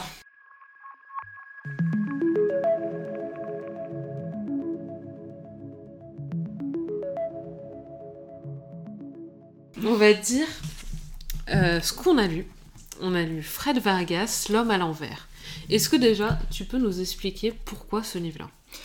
Alors, euh, j'ai une histoire euh, très personnelle avec ce livre. Euh, ça fait un moment que j'ai envie d'en parler sur Instagram et j'arrive pas trop à trouver les mots. Je voulais faire un post à ce sujet. Donc là, c'est l'occasion. Quand je suis rentrée en classe de troisième, on nous a donné une liste Mm. de, lire à- de livres à lire pardon, pendant les vacances. Et euh, ça a changé énormément de ce que j'avais connu avant. Souvent, les lectures scolaires, c'est euh, des classiques. Ça, c'est une lecture scolaire du coup. Ouais, Ok, Souvent, incroyable. euh, les lectures scolaires, c'est des classiques, des choses que t'as pas du tout envie de lire ou vers lesquelles tu serais pas du Mhm. tout allé spontanément. Et cette année-là, j'ai eu la prof de français la plus formidable du monde, qui m'a marqué, euh, je pense, à vie. Euh, que je pense que si je la revoyais aujourd'hui, je la remercierais parce que elle a été vraiment géniale. Et donc, dans la liste de livres à lire pour l'été, il y avait euh, pas de classique, je crois pas. En tout cas, je m'en souviens pas. Et il y avait euh, donc ce livre, L'homme à l'envers de Fred Vargas, il y avait un Mary Gins Clark, euh, et il y avait enfin voilà, d'autres livres que j'ai encore, que j'ai gardés. Et euh, celui-ci, ça a été ma rencontre en fait avec cette autrice, parce que du coup, Fred Vargas, c'est c'est un pseudo et c'est une femme qui écrit. C'est un pseudo. Ouais, elle s'appelle euh, bah, elle s'appelle Frédéric, mais elle s'appelle pas. euh, je crois pas qu'elle s'appelle Vargas. D'accord. Euh, je sais pas s'il y a marqué son vrai nom à l'intérieur du livre, mais euh, ils expliquent ouais, d'où vient son pseudo. C'est un Vargas, c'est aussi le nom d'artiste de sa sœur. Ah, parce ok. qu'elle a une sœur qui a aussi pris ce nom d'artiste, euh, qui, euh, fait de la peinture, je crois. Bref. Ok. Et donc ça a été ma rencontre avec euh, cette autrice. J'ai adoré ce livre. Vraiment, je me suis dit, mais. euh, Enfin, ça a été une révélation sur euh, un autre type de polar, parce que du coup, je connaissais Marie Ginsclair, je connaissais voilà, Mhm. ce qu'on disait tout à l'heure. Et là, je me suis dit, mais waouh! Et en fait, ça m'a donné envie de lire euh, d'autres livres euh, d'elle. Donc, euh, j'ai commencé à aller à la bibliothèque acheter bah, tous ceux de la série, parce qu'il fait partie d'une série, celui-ci, Mhm. où on retrouve donc le, le commissaire Adamsberg. Et en fait, en découvrant cette série, bah, déjà, ça m'a ouvert tout un nouvel univers de polar que j'ai adoré, que bah, c'est le livre dont j'attends la sortie. euh. Là, voilà, euh, les- le- avant, elle en sortait quasiment un par an ou un tous les deux ans avec le commissaire Adamsberg. Et euh, je acheté dès sa sortie. C'était le cadeau aussi qu'on me faisait quand il sortait, euh, on, on me l'offrait. Et là, il n'y en a pas eu depuis 2017. Donc, moi, c'est fait- clairement un vide dans ma vie parce que j'adore ce personnage, j'adore cette autrice. Ouais. Et euh, en fait, en allant à la bibliothèque euh, chercher des livres euh, de Fred Vargas, c'est aussi comme ça que j'ai découvert Franck Tillet, indirectement. Et donc, bah, c'est un tout qui fait que j'ai vraiment voilà, une histoire particulière avec ce livre qui m'a beaucoup marqué. Et j'hésitais, comme je te disais tout à l'heure, sur quel livre choisir là pour le podcast. Et je me suis dit, bah, celui-ci, j'ai vraiment quelque chose de très personnel avec, donc euh, ça peut être pas mal euh, d'en parler, quoi. Ok, d'accord. Voilà. Je suis vraiment surprise que ce soit une lecture de d'école Bah, parce que clairement, pour me souvenir des lectures d'école, rien à voir. Ouais, mais on, elle nous avait fait lire euh, vraiment déjà avant, enfin pendant les vacances, donc Ouais. les livres qu'on avait à lire, et après dans l'année, elle nous avait fait lire des livres formidables qui m'ont vraiment marqué positivement et que j'ai encore dans ma bibliothèque. Et euh, Ouais, je pense souvent à cette, euh, à cette prof de français. ok. Et, euh, et ouais, dans ce livre, tu disais que ce qui te plaisait, c'était euh, aussi de retrouver le personnage, le commissaire. Mais dans ce livre-là, on le voit pas tant que ça. C'est ça, il est un peu en retrait dans Ouais. ce livre et moi du coup ça m'a pas, euh, j'avais pas Non, ça qu'il s'agissait d'une série Ouais. Et euh, en fait, euh, bah, c'est en, en lisant les autres où j'ai vu que bah, du coup c'était le personnage central de, de sa série. Et euh, moi j'adore ce personnage qui est peut-être complètement à l'opposé de moi finalement parce qu'il est, il est hyper lunaire, il est hyper calme, Ouais. il laisse vraiment finir les choses à lui, c'est un rêveur, on sent qu'il est pas très organisé, que il a énormément d'instinct et moi je, je manque beaucoup d'instinct, moi je suis très naïve. et en fait, bah, tout à l'heure, tu me disais si je pouvais être un personnage, euh, bah, peut-être que j'aimerais bien être ce personnage-là, en fait, qui laisse un peu la vie couler sur lui et qui, Mhm. qui t'as l'impression qu'il prend rien de personnellement, enfin, qui prend rien personnellement. Enfin, là, dans le livre, il y a quand même quelqu'un qui cherche à le tuer tout au long du livre Ouais. et il le vit Il avec est un tranquille. calme. Mais oui, il le vit avec une sérénité Ouais. qui est incroyable. Il trouve des solutions ou pas. Enfin. Il laisse les choses venir à Oui. lui comme ça, et oui, oui, il va peut-être venir me tuer. Moi, c'est pas grave. Et- Tant pis. J'a- J'adore. euh, En fait, ce personnage m'apaise. Parce que moi, je suis quelqu'un de très nerveux, je suis quelqu'un de très stressé, de... euh, je fais beaucoup de choses, euh, j'aime bien quand ça va à 100 à l'heure. Et le fait de me plonger dans un livre de Fred Vargas, bah, d'un coup, je, je souffle et je me mets dans un autre mood Ouais. où je suis beaucoup plus. Il y a quand même une certaine. Sans que ce soit lent, mais il y a quand même un certain calme dans son écriture, Mm. dans ses personnages Ouais. et tout. Et j'adore, euh, en fait. euh, me poser avec elle en fait. C'est vraiment le moment où je sais que tu vois, t'as d'autres polars où ça va très vite. Tu disais Franck Tillet tout à l'heure, ils vont d'un Oui. pays à l'autre, ça va super vite. Ouais. T'as à peine le temps de voir passer les choses. J'adore ça aussi. Mais là, euh, quand j'ouvre un Fred Vargas, je sais que c'est un moment où ça va être vraiment relax Mm. quoi. Et pourtant, on parle de crime, on parle de d'enquête et tout, mais Ouais. Mais moi, j'ai bien aimé le. J'ai bien aimé, j'ai adoré les personnages. euh. Ok, alors, on va. d'abord- Attends, avant de dire ce qu'on a aimé. Ah. on va. Vas-y, je te laisse résumer un peu le livre. Allez, je me décharge de. Allez, le problème, je l'envoie ailleurs. Euh, du coup, c'est un, c'est un livre qui est sorti en 99. Alors, tu Ouais. me diras après ce que t'en as pensé, mais moi, je l'ai relu donc avant le podcast la semaine dernière. Je trouve qu'il a hyper bien vieilli. Ah ouais, ah, Je- j'aurais jamais ouais. dit. Tu vois, j'ai relu des, des livres de Granger où je trouvais qu'ils avaient un peu mal vieilli, où euh, certains, certaines choses faisaient un peu. euh, ouais, tu sens que ça a été écrit il y a 20-25 ans. Et là, je j'ai pas du tout ressenti Non. ça. Pas du tout. Et euh, donc ça se passe dans le sud de la France, près du parc du Mercantour. Et euh, c'est un, un petit village avec bah, des éleveurs de, de moutons où euh, il va y avoir un loup qui va euh, tuer des brebis, donc très classique finalement en France. On retrouve cette problématique aussi des, euh, des éleveurs qui luttent un peu contre les loups. Mhm. Moi j'ai un amour pour les animaux. inconditionnel et surtout les animaux bah, comme les loups, comme les ours, ces Mm. animaux qui sont un peu mystifiés, tu vois, qui sont un peu... Ouais. Et j'adore. Et euh, du coup, là, ça va être euh, bah, les, les éleveurs qui vont se mettre en, en chasse de, de ce loup pour le trouver, euh, pour plus qu'ils tuent leurs élevages. Et c'est un loup qui est... euh, qui paraît, euh, dans, dans les blessures qu'il laisse, qui paraît démesuré, Mm. qui a l'air d'être un loup énorme. Jusqu'au jour où, en fait, euh, c'est une femme qui va être euh, attaquée euh, par ce loup. Euh, donc, une femme du village. Et euh, là euh, commence euh, une enquête un peu particulière parce que au début c'est des attaques de loups sur des élevages, ça a rien d'incroyable, donc il n'y a pas d'enquête de police, il y a pas de, c'est vraiment le, le village qui va Mm. chercher à se faire justice lui-même. Cette femme donc qui est éleveuse aussi, on se dit bon bah elle a été attaquée par le loup, voilà. Jusqu'au jour où il y a une deuxième victime et où on commence à se dire bah c'est bizarre finalement qu'il y ait une seconde personne qui a été attaquée par ce loup. Les loups normalement n'attaquent pas l'humain. Et euh, donc il y a des personnages du livre qui sont pas des policiers, qui sont pas des enquêteurs, euh, qui sont liés à la première euh, femme qui a été tuée, qui vont se mettre en tête de retrouver. En fait, ils, ils se, ils sont convaincus que c'est un homme qui a dressé un loup pour attaquer euh, ces personnes-là. Et donc ils vont se mettre en tête de retrouver cet homme. Et pourquoi l'homme à l'envers? Parce qu'en fait, ils disent que, enfin, ils s'inspirent du mythe du loup-garou, où ils disaient que c'était un homme qui a sa fourrure de loup à l'intérieur et qui euh, se retourne une fois Mhm. la nuit tombée, donc l'homme à l'envers. Ils vont croiser la route donc du, du fameux commissaire Adamsberg, qui est un flic euh, un peu hors norme, qui s'intéresse à des choses euh, auxquelles les autres flics ne s'intéressent pas. Et c'est comme ça que ça va devenir une vraie enquête de police. euh. Ouais. Et donc ils vont principalement voyager bah, dans le Mercantour et euh, ils vont remonter quasiment jusqu'à Lyon, euh, ouais, jusqu'à Bourg-en-Bresse, Ouais, euh, à la recherche de, euh, donc, de cet homme qui aurait dressé un loup euh, pour tuer. quoi.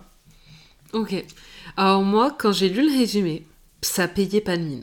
Je t'avoue, le résumé, je me suis dit, bof, je sais pas, tu vois. Mais bon, soit. Euh, parce qu'en fait, dans le... Enfin, dans le résumé, tu vois, on sent pas trop le, le côté policier. J'ai commencé à le lire et je me suis dit... euh, Je me suis demandé si c'était un policier. Quand je l'ai lu, quand j'ai commencé, je me suis dit, est-ce que c'est un policier ou est-ce qu'on va partir sur du, euh, du fantastique là? Ouais. Vraiment, quand ils commencent à parler de loup-garou et qu'ils sont convaincus au début que c'est un loup-garou et tout, je me suis dit, waouh, euh, bizarre. Ouais. Je me suis dit, ok, sur quoi on part Je commençais à avoir un peu peur, mais je me suis dit, pourquoi pas? Et au final, j'ai beaucoup aimé. Ah, En vrai, j'ai beaucoup aimé. Et à la fin, je me suis fait, oh, waouh, quoi? La fin, j'étais en mode, non, attends. Et il y a vraiment des trucs que j'ai pas vu venir. Et j'ai beaucoup aimé, j'ai adoré être transportée dans le Mm. petit village et tout, euh, le petit village un peu perdu, euh, avec euh, son petit côté communautaire et tout. J'ai trouvé ça trop cool. J'ai beaucoup aimé les personnages et tout, que j'ai trouvé hyper attachant. Mm. Il y a un truc que j'ai moins aimé, Ouais.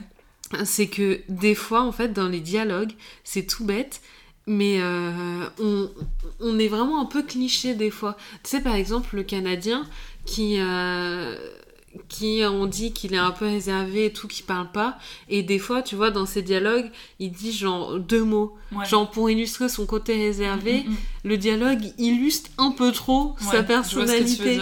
Et il y a certains trucs comme ça où tu te dis euh, Ah ouais, bah Ouais. j'avais compris qu'il était réservé, tu vois. Genre, c'est le petit côté négatif que je mettrais, Ok. mais euh, ça m'a pas gêné plus que ça parce que j'ai adoré. Est-ce que tu veux je- qu'on spoil des Je trucs suis contente que t'aies aimé. Euh, j'ai pas envie de spoiler parce que j'aimerais. euh, c'est typiquement le livre que j'aimerais faire lire à tout le monde. Ah ouais, Enfin, il vraiment. est vraiment les cool. Je- J'arrête pas de parler de Fred Vargas, surtout là en ce moment avec le, Mm. le prochain qui va sortir. C'est devenu sûr. mon sujet de conversation quotidien préféré. Mm. Les gens qui me voient régulièrement n'en peuvent plus. Euh, je- J'arrête pas de tanner les gens. euh, Vous connaissez pas quelqu'un chez Flammarion euh, qui pourrait, Je suis devenue insupportable. Donc non, j'ai pas trop envie de le spoiler parce que j'ai... je- Typiquement, c'est le livre que j'aimerais relire pour la première fois. Si je devais euh, peut-être Ah dire ouais. des livres que j'aimerais relire sans connaître la fin pour la première fois, ça serait sûrement, il, en ferait partie.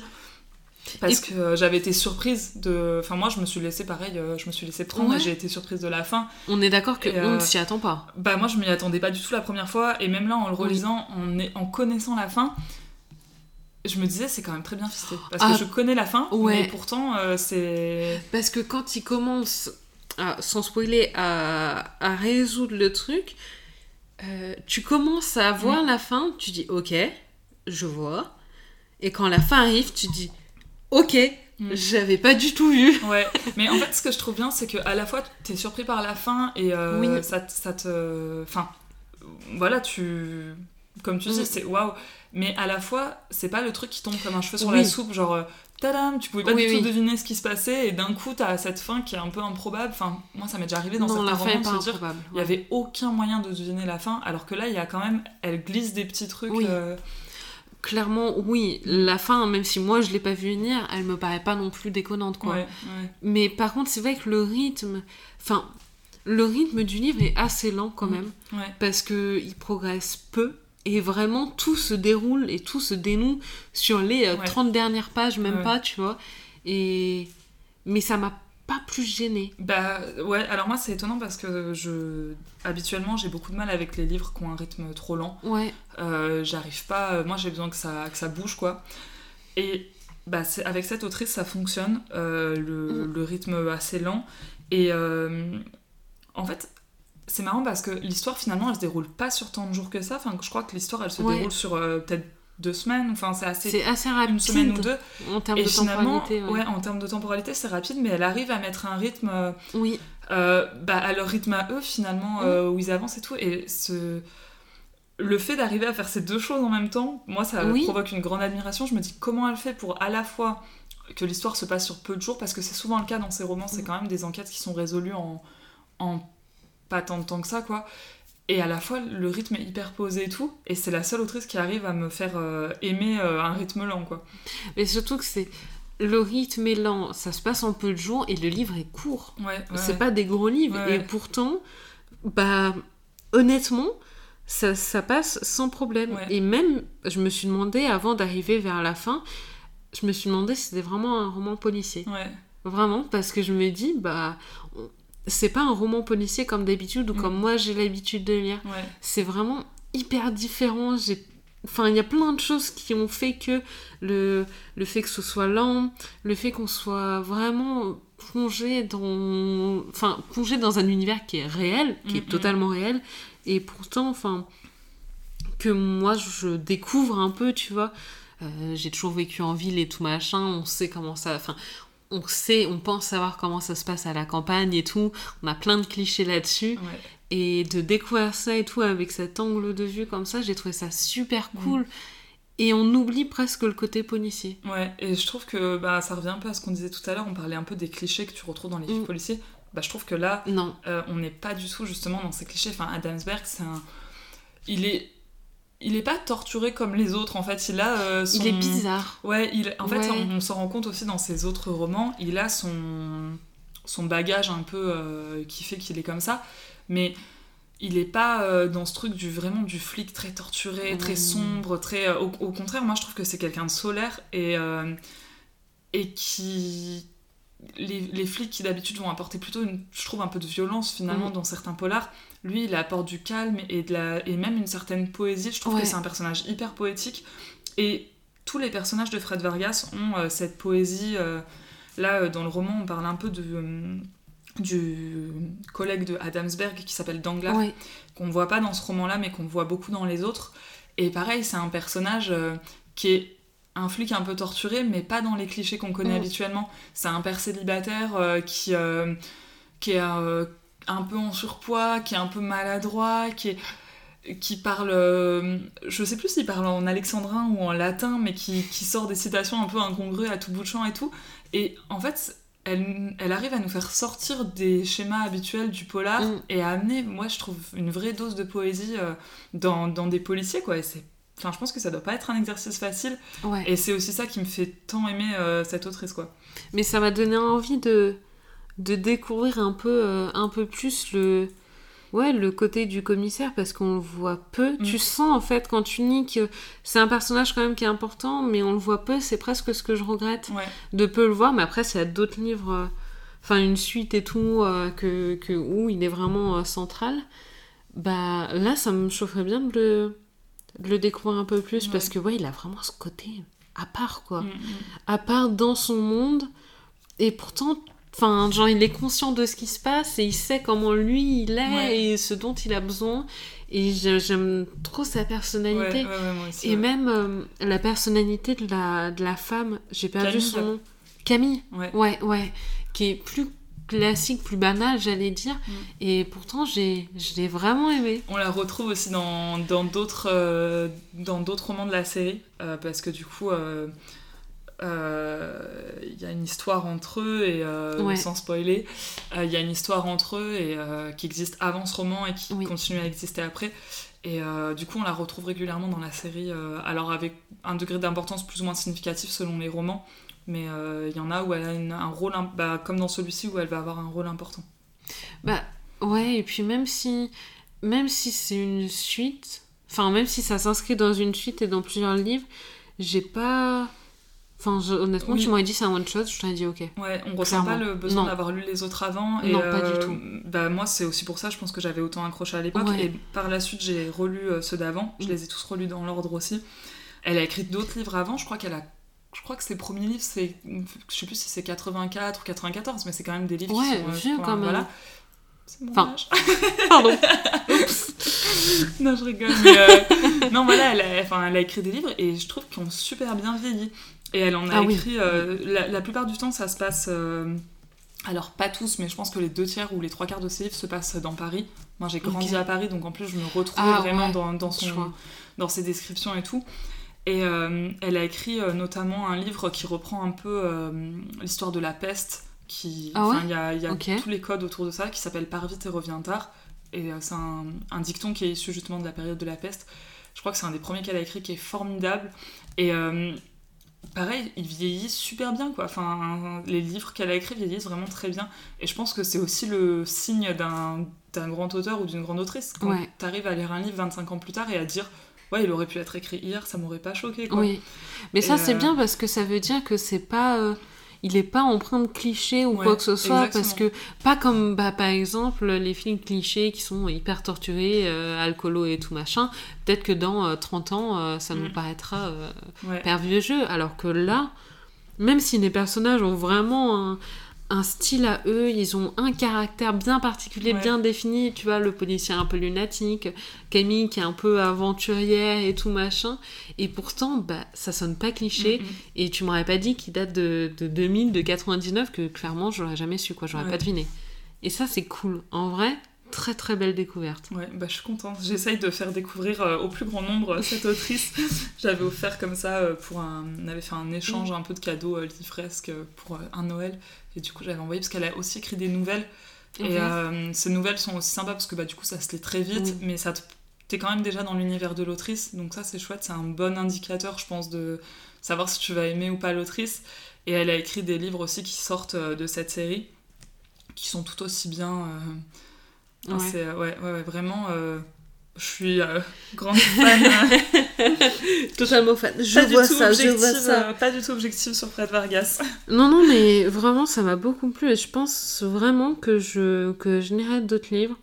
Où vraiment, là, le commissaire est plus central parce que ça m'intrigue plus. Mais vraiment, enfin. Je saurais pas comment le décrire parce que c'est bizarre. Il y a rien de. Il a rien de particulier, il y a rien de qui sort de l'ordinaire. Et pourtant, clairement, je, je, je le mettrais pas non plus avec les autres policiers. Ouais, ouais, ouais. C'est ça qui est trop bizarre, Mais quoi. je trouve que c'est ça aussi qui fait, que, qui fait un peu le charme de, de ces romans, Ouais. Fred Vargas, c'est qu'ils sont d'une simplicité qui est euh, Oui. troublante en fait. Enfin, Ouais, c'est ça. Tu vois, là, on est dans euh, voilà euh, l'histoire du loup qui va attaquer les élevages pendant la nuit. Mm. C'est euh, vieux comme le monde et c'est un sujet qui est encore d'actualité aujourd'hui. L'histoire des, des, des paysans, qui, enfin des éleveurs qui, qui vont aller euh, Mm. chasser euh, ce loup. euh, qui... Enfin, on, on est vraiment dans des trucs. euh, et pareil, on, on est euh, dans ce livre-là, il y a aussi la dimension de euh, la rumeur dans un petit village. Oui, Parce que quand Ouais. ils commencent à, à évoquer le sujet du loup-garou, ils, ils pointent quand même quelqu'un Mm. du doigt. Et t'as ce truc de, euh, bah, dans les villages, ouais, de faire circuler comme ça des rumeurs. Pareil, c'est un sujet qui est encore... C'est des sujets qui sont Ouais. très simples, qui restent d'actualité et qui... Et je pense que c'est ça aussi qui fait toute l'efficacité Ouais. en fait de ces livres, c'est qu'elle arrive à prendre des sujets qui sont intemporels et qui sont d'une simplicité euh, où euh, bah forcément tu vas, ouais, ça va te parler quoi. Ouais, Mm. mais c'est ça, c'est ce que j'allais dire, c'est un livre basique. Ouais, ouais, ouais. Mais pas dans le mauvais sens, en mode on s'ennuie, c'est un livre tout simple, et qui est hyper accrocheur. Et en fait, il suffit quoi. Ouais. Vraiment, t'as pas besoin, tu sens qu'il n'y a pas besoin d'en rajouter des tonnes comme dans un policier. C'est, il est comme ça Ouais. et c'est ok, tu vois. Genre vraiment, j'aurais pas eu besoin de plus de suspense parce qu'il n'y a pas de suspense. Enfin, c'est pour ça que c'était trop bizarre. Genre, Ouais. c'est pas un policier normal, j'allais dire. Ouais, ouais, c'est pas un, un livre à suspense tu te dis. Il n'y a euh, pas de ouais. suspense en fait, tu vois. Genre, il y a un rebondissement à la fin qui m'a fait faire waouh, tu vois. Et, et c'était trop cool, j'ai adoré. Mais je l'ai pas eu avant dans le livre et pourtant ça m'a pas manqué. Mm, mm. Vraiment, je- j'aurais pu en lire deux, trois d'affilée comme ça. Le livre, je l'ai dévoré. Vraiment, genre en deux jours, il était plié. Euh, vraiment, je l'ai beaucoup aimé. Et pourtant, c'est pour ça, faut pas vraiment, faut vraiment pas se fier au, au résumé parce que le résumé me vendait pas du rêve. Le résumé est simple aussi, en Ouais. vrai, comme le, comme Ouais. le livre. Il vend pas du rêve, mais j'ai adoré. Ça me fait trop plaisir. En vrai, Vraiment, c'est fou. On dirait que c'est moi qui ai écrit le livre. genre, euh, je te récompense. Bravo. non, mais c'est vrai que quand. euh, Enfin, je sais pas si ça te fait ça, mais quand t'as un auteur ou une autrice que t'aimes vraiment beaucoup Ouais, et que tu et que tu conseilles à des gens et que les gens aiment, Oui, moi j'ai toujours cette pression de me dire est-ce que la personne va aimer ou pas euh. Enfin, en plus, moi je. je- Enfin, même avec les gens qui lisent pas beaucoup autour de moi, je parle beaucoup de livres et Oui. euh, je suis la première à dire ah mais tu devrais lire ci, tu devrais lire ça, machin et Bien tout. sûr. Et euh, du coup, quand les gens accrochent à un livre que je leur ai conseillé, je suis trop contente quoi. C'est, euh, je pense que c'est une des plus belles récompenses quand on a des comptes comme les nôtres où on parle Ouais. de livres et où, euh, où voilà, on a envie aussi euh, bah, finalement d'influencer les lectures des gens. Mais de ouf. Et du coup, c'est la plus belle récompense quand quelqu'un te dit Bah oui, j'ai aimé ce livre. euh. Ouais, et qui Ouais. ressent la même chose et Mm. qui Ouais, comprend ce que t'as voulu dire et ce que t'as voulu montrer. C'est trop ça, Mais oui, et c'est ça que je trouvais en fait que je veux vraiment rajouter dans ce podcast, c'était ce côté de... En fait, je me suis rendu compte qu'on parlait de livres, mais par exemple, on n'a pas forcément les mêmes lectures, tu Mm. vois. Euh, nous, un peu parce qu'on parle de polar et tout, mais on n'a pas forcément les mêmes lectures, même en Ouais. termes de polar, on lit pas forcément les mêmes auteurs, et du coup, c'est toujours un peu compliqué de... Enfin, j'allais dire de, de discuter autour de ça, parce que bah, on n'a pas les mêmes références et on peut moins échanger là-dessus. Et du coup, j'avais vraiment envie euh, qu'on puisse échanger autour d'un livre qu'on a lu, Mm. et même si on n'aime pas autant ou qu'on n'aime pas ou que toi t'as adoré et que moi non, bah au final on arrive à échanger Ouais. et tout et ça c'est incroyable. Enfin vraiment moi c'est ce que j'adore. J'adore quand euh, je conseille un livre à ma mère et que je lui dis vas-y lis-le, qu'elle le lit et qu'après on en parle et qu'on se dit Ah, putain et t'as vu Ouais. ça? Et t'as vu ce rebondissement? Et t'as vu mais incroyable. Ouais, bah, j'ai fait ça pareil avec ma mère. euh, je lui avais fait lire Changer l'eau des fleurs, justement. Mhm. Euh, elle a adoré, elle est allée voir la pièce de théâtre parce que le. Il y a une le- pièce de ouais, il y a théâtre? une pièce de théâtre Ah ouais? qui joue à Paris, mais du coup seulement à Paris pour l'instant. Ok. Et euh, elle est allée voir la pièce de théâtre, elle a adoré. Euh, je, lui avais, je lui ai fait lire euh, Né d'aucune femme, style complètement Ouais, je différent, connais pas du tout. euh, de Frank Buis. C'est euh, un livre qui est magnifique, mais pareil à sa manière, qui est très atypique et qui est très dur, mais qui est vraiment. Enfin, j'ai beaucoup aimé. Et pareil, elle m'a fait son retour, elle m'a dit, mais oh là là, enfin. J'adore ce moment où la personne Ouais. vient te voir et te dire Ouais. son ressenti sur le livre et, et où tu te dis et à l'inverse il y a d'autres livres que je lui ai conseillés où elle a été beaucoup moins sensible et du coup je me dis euh, bon c'est pas grave au moins elle l'a lu et ça nous fait Mm. aussi un, un terrain d'échange euh, sur Ouais. euh, mais c'est super cool ouais, de pouvoir lire en commun c'est ça que j'aime bien aussi bah, avec Instagram chose que je faisais pas avant c'est le système des lectures communes où tu lis un livre avec d'autres personnes et c'est toujours hyper cool de voir les les moi je trouve que ça te fait aussi ouvrir les yeux sur certaines choses que Ouais. tu vois par exemple par Franck Thierry tout à l'heure moi je suis aveuglée par mon amour pour cet auteur et c'est vrai que du coup quand tu dis des choses je me dis oui c'est vrai mais c'est pas grave mais non, euh, mais c'est mais ouais. c'est pas problématique. mais c'est hyper quoi, intéressant d'avoir Ouais. des, des avis différents et puis même en fonction de, ce que tu as pu lire avant et tout tu vas te dire bah cette histoire là moi je l'ai déjà rencontrée dans tel livre alors que d'autres Mm. personnes n'auront jamais vu ça enfin et du coup je trouve ça hyper euh, constructif aussi euh, de, de pouvoir c'est marrant comme ça parce que j'ai fait une, une lecture commune là début de semaine avec avec d'autres personnes et la personne qui a organisé la lecture commune a abandonné le livre Ah ouais? Et euh, je trouve ça dingue parce que bah, moi, c'est un livre que j'avais pas forcément envie de lire, mais il était dans ma palle et euh, j'appréhendais un peu de le lire. Finalement, j'ai adoré. Et elle, elle a carrément abandonné le livre alors que c'est elle qui avait proposé la lecture commune. Et du coup, je trouve ça super marrant aussi de voir comme ça euh, peut-être des gens qui avaient hyper envie de lire un livre et puis d'un coup, bah, ils commencent, ils sont déçus, quoi. Enfin, euh, j'aime bien avoir des retours, ouais, comme ça sur, euh, Mais sur les livres qu'on lit ensemble, ouais. Mais c'est pour ça que j'adore Instagram et que j'adore le podcast. Je suis fan de mon podcast, excusez-moi. Mais t'as bien raison. Mais parce qu'en fait, genre, ça te permet d'échanger sur des trucs en commun. Mm. Et, et avec le monde qu'il y a sur Instagram et tout, t'as forcément, il y a forcément au moins une personne qui a lu le même livre que toi, Ouais. avec qui tu peux parler et tout. Et ça, c'est super cool. Et c'est pour ça, en fait, j'avais envie de faire ça dans le podcast parce que bah, j'adore mon podcast, heureusement pour moi. et j'avais envie d'amener ça dans le podcast. Et aussi, ça me permettait, moi, de lire des trucs que, bah, que j'aurais pas forcément lu, tu vois. Genre, euh, c'est un livre, je l'aurais vu, je l'aurais pas lu, je l'aurais jamais acheté. Alors que là, clairement, je l'ai lu et une super découverte, comme plein d'autres livres Ouais. après que j'ai lu, et j'étais en mode waouh, c'est un livre que j'aurais pas lu, que j'aurais pas acheté. Mais euh, c'est marrant parce que du coup, bah, comme euh, j'ai dit plusieurs fois, je me répète un petit peu, mais Bon, euh, j'hésitais beaucoup sur le livre à, Mm. à choisir là pour le podcast. J'étais sûre que je prendrais parmi mes six préférés, mais je savais pas lequel choisir. Vraiment, c'était super dur. Je me disais, mais il faut que je prenne dur, Franck hein. Tillier. Mm. Attends, c'est mon auteur préféré. Après, je me suis dit, non, il y a quand même beaucoup de gens qui lisent Franck Tillier. Il y aura pas non plus cette.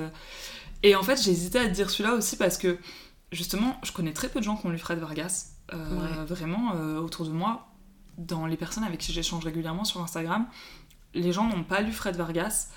Et, euh, et j'en ai jamais entendu parler non plus. mais hein. ouais, et en Mm. fait, j'avais aussi. En fait, je me disais, à la fois, j'ai envie que tout le monde connaisse, j'ai envie que tout le monde lise son livre, j'ai envie de pouvoir en parler avec tout le monde. Et à la fois, j'avais envie aussi de garder ce petit truc pour moi, tu sais, comme un doudou, un truc que t'as pas envie de Ouais. montrer à tout le monde, que t'as envie de te dire, ouais, c'est mon petit truc à moi, euh, c'est moi qui l'ai connu en premier, tu vois, genre le truc, euh, quand tout le monde se met à parler d'un livre que toi t'as Ouais. lu il y a 15 ans, et tu te dis, non mais attendez les Ça gars. vient de euh, moi quand même. ouais. Ah mais ça m'a fait ça avec Franck Tillier parce que avant le manuscrit inachevé où il était deux fois, je sais plus lequel est sorti en premier, mais avant ça, Mm. la hype autour de Franck Tillier elle était pas si importante Je savais pas que ça faisait autant de temps qu'il écrivait. et euh, bah c'est ça, les gens ont beaucoup découvert, découvert avec ces romans-là Mm. en fait. Et moi j'étais genre, non mais euh, ça fait 15 ans que je Franck Tillier, euh, vous allez pas m'apprendre la vie non plus, tu vois, genre j'étais genre, mais arrêtez de tous connaître là euh.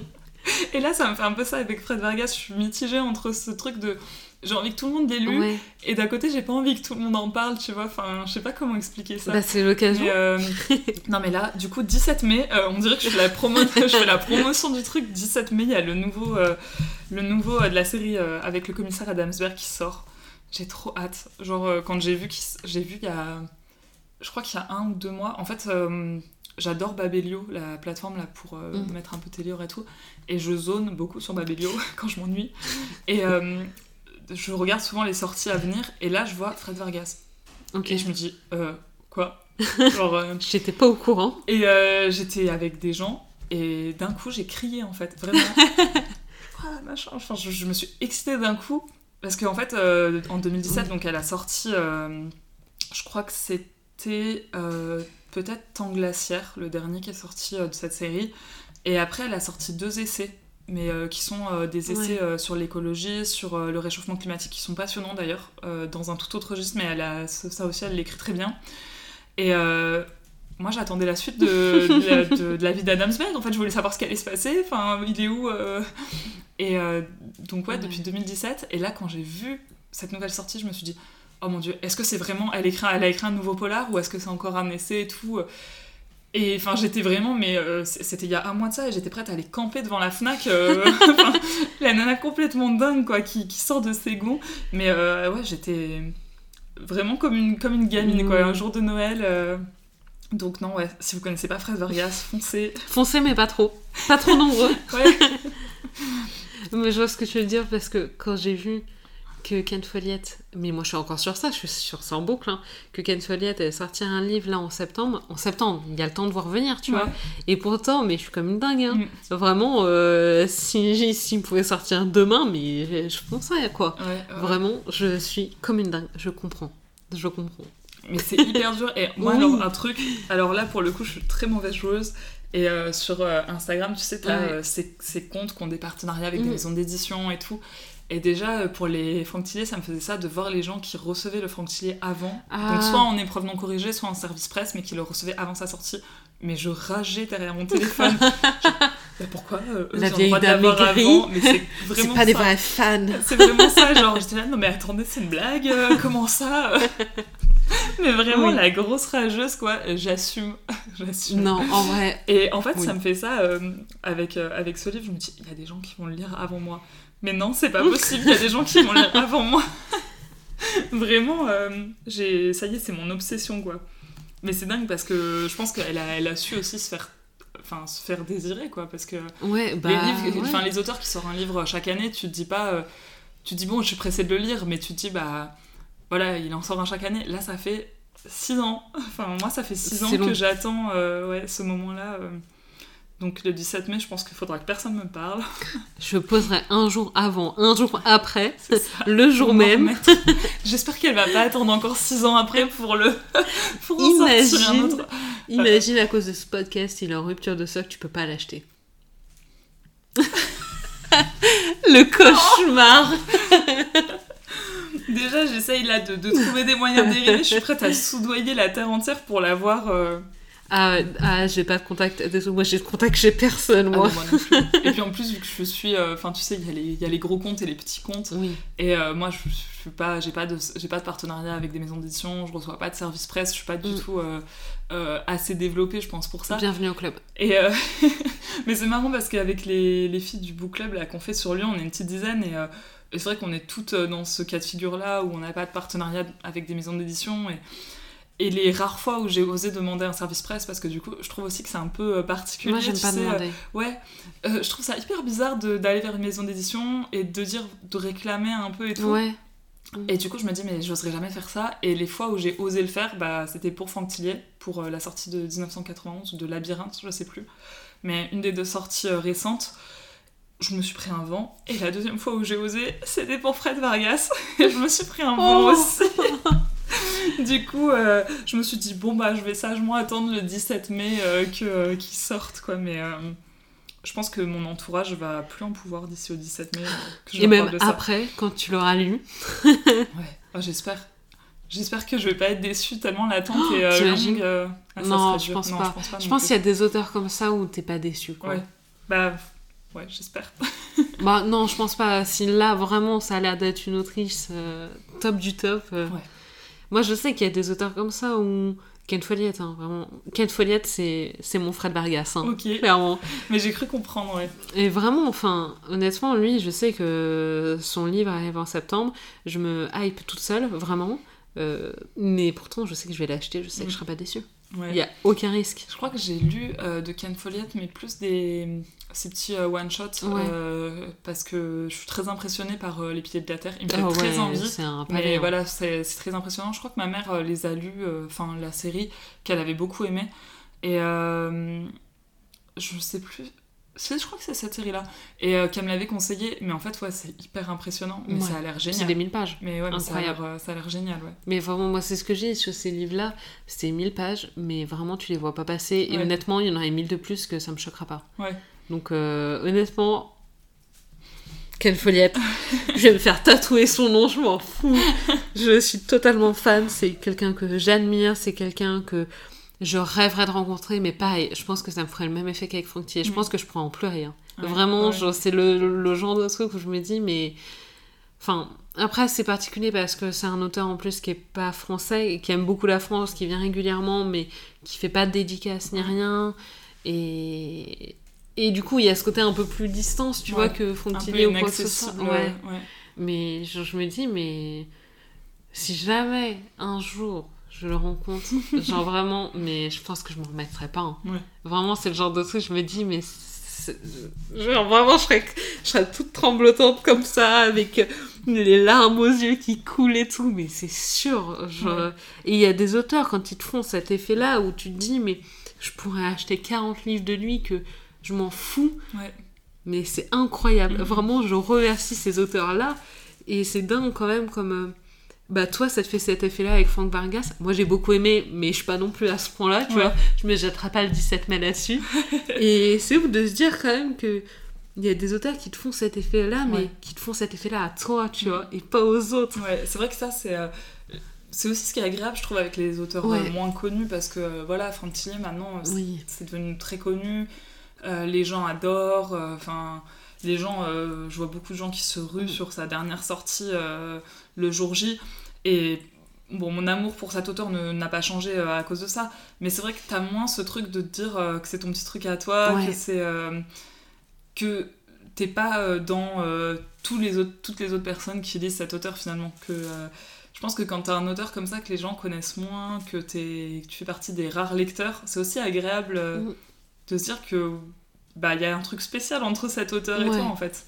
Je vois ce que tu veux dire. Bah, Ken Follett, c'est un, un gros auteur quand même, les gens connaissent, mais je sais pas si les gens sur Instagram connaissent, mais je pense pas qu'il soit tant populaire que ça sur Instagram. Bah, je pense pas parce que déjà, comme on disait, le fait que ce soit des livres qui sont assez conséquents, Ça, je pense que quand tu t'y ouais, mets, ça freine euh, certaines faut personnes. vraiment- ouais, faut vraiment être. euh, Enfin, moi, je vois des gens qui qui lisent pas trop de livres au-dessus de 300-400 pages, tu vois.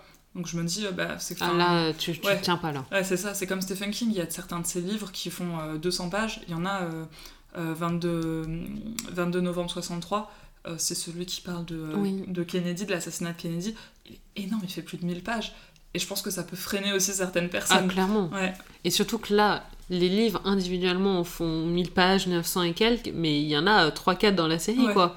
Donc tu dis, ah, quand même. Mais Et du coup, euh, Ken Follett, tu recommanderais lequel pour... euh, tous. ouais. Tous, c'est un package. Jetez-vous dessus Pas trop non plus quand même.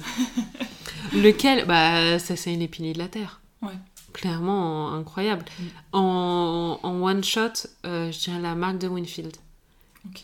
Parce que ça, j'ai beaucoup aimé. C'est un de mes préférés. ouais, j'ai quelques one-shots à lire de lui, mais du coup pas celui-là. J'ai lu euh, Le scandale Modigliani. Qui Ah, était, je l'ai euh, pas lu encore. Franchement, j'ai trouvé sympa, mais après, j'ai pas, j'ai pas non plus été euh, transcendée, mais j'ai trouvé assez sympa quand Attention même. à ce que tu dis quand même. Bah, en fait, moi, euh, alors moi, j'adore dans mes lectures aussi euh, tout ce qui est historique, que ce soit Ah, polar mais- historique ou même Mm. euh, roman historique, j'aime beaucoup.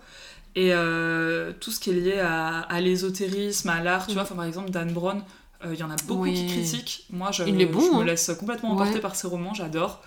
Euh, j'ai entendu mais des critiques acerbes sur ses romans. euh, Ah ouais, ouais, euh, Oh. le terme, un terme que je déteste et que j'ai très souvent entendu, c'est roman de gare. Ah ouais, ah je non, ça, supporte ça m'énerve pas ce ça. terme. Euh, Enfin, c'est un truc, je trouve, c'est hyper dégradant. Et on peut- moi, je trouve que dans tous ces romans-là, euh, qui abordent l'ésotérisme, l'art, Mm. l'histoire, il y a une telle recherche derrière que tu peux pas dire que c'est juste un roman Ah non. parmi les autres. Mais Parce son livre est bon, qu'il y a un hein. travail derrière qui est énorme. Oui. Et euh, bah, Ken Follett, euh, pareil, bah, euh, dans le scandale Modigliani, j'ai beaucoup aimé cette, euh, ce lien avec euh, du coup euh, une œuvre d'art en particulier et tout. Enfin, j'aime bien moi ces choses-là dans, dans les romans, que ce soit polar ou pas d'ailleurs. Mm. Et ouais, c'est super chouette ça. Mais c'est ce que j'adore, où tu sens qu'il y a une recherche derrière. Mm. où- Et ça se voit dans les romans historiques, parce que vu que ça s'inspire de l'histoire, ils ont forcément fait euh, quelques petites Ouais. recherches au minimum. Et, et j'adore ça, parce que tu te sens d'autant plus transporté, je trouve. Ouais, ouais, ouais. Donc c'est pour ça, vraiment, c'est c'est saga historique, j'adore. Mais moi, j'ai bien aimé Dan Brown, euh, Da Vinci Code et tout. Enfin, honnêtement, j'ai adoré. ouais. Je l'ai pas vu, je crois qu'il y a un film. J'ai pas vu le film. Il a, tous euh, ont été adaptés en film, je crois. Ben, j'ai pas vu. Euh, Da Vinci Code, il a été adapté en film. Le film est très chouette. C'est beaucoup des films avec. euh, J'ai oublié le nom de cet acteur, mais. euh, Je vois sa tête. qui est, euh, Oui. qui est très connu euh, et euh, c'est souvent lui qui revient dans les films et euh, moi j'aime beaucoup enfin même il y avait eu euh, euh, mince Inferno Ah oui. le film il est génial Euh, c'est un film que j'ai revu Mm. aussi plusieurs fois et euh, ça me dérange pas de revoir euh, ce film quoi Ok, ouais. c'est ouais j'aime Moi, je films. enfin pour le coup c'est je vais pas dire que c'est rare parce que ça serait mentir, mais il y a quand même, euh, c'est quand même difficile, je trouve, de trouver un film qui te plaise Oui. autant que le livre. Oui. Et euh, pour moi, les Dan Brown en font partie. Alors peut-être justement parce que c'est des choses efficaces finalement, peut-être Mm. blockbuster un peu qui fonctionnent. euh, Mais euh, moi, ça fonctionne et j'aime bien. Ok, bah non, j'ai pas vu les films, mais je regarderai parce que j'ai lu le livre il y a très longtemps. Je pense que je l'ai lu trop jeune pour Ouais. comprendre tout.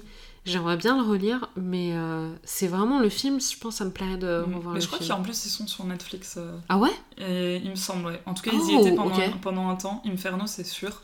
Je Euh, regarderai Est-ce alors. qu'ils sont encore? Je sais pas, mais. euh, ouais. Je sais ce que je vais faire aujourd'hui. Avec un petit café, de- ouais, toujours. placement de produit. euh, Netflix, ouais. si vous m'entendez. Alors autant, c'est marrant parce que vous en parliez avec euh, Flo, euh, les adaptations de Harlan Coben sur Netflix, j'ai pas du Ah ouais? tout aimé non plus.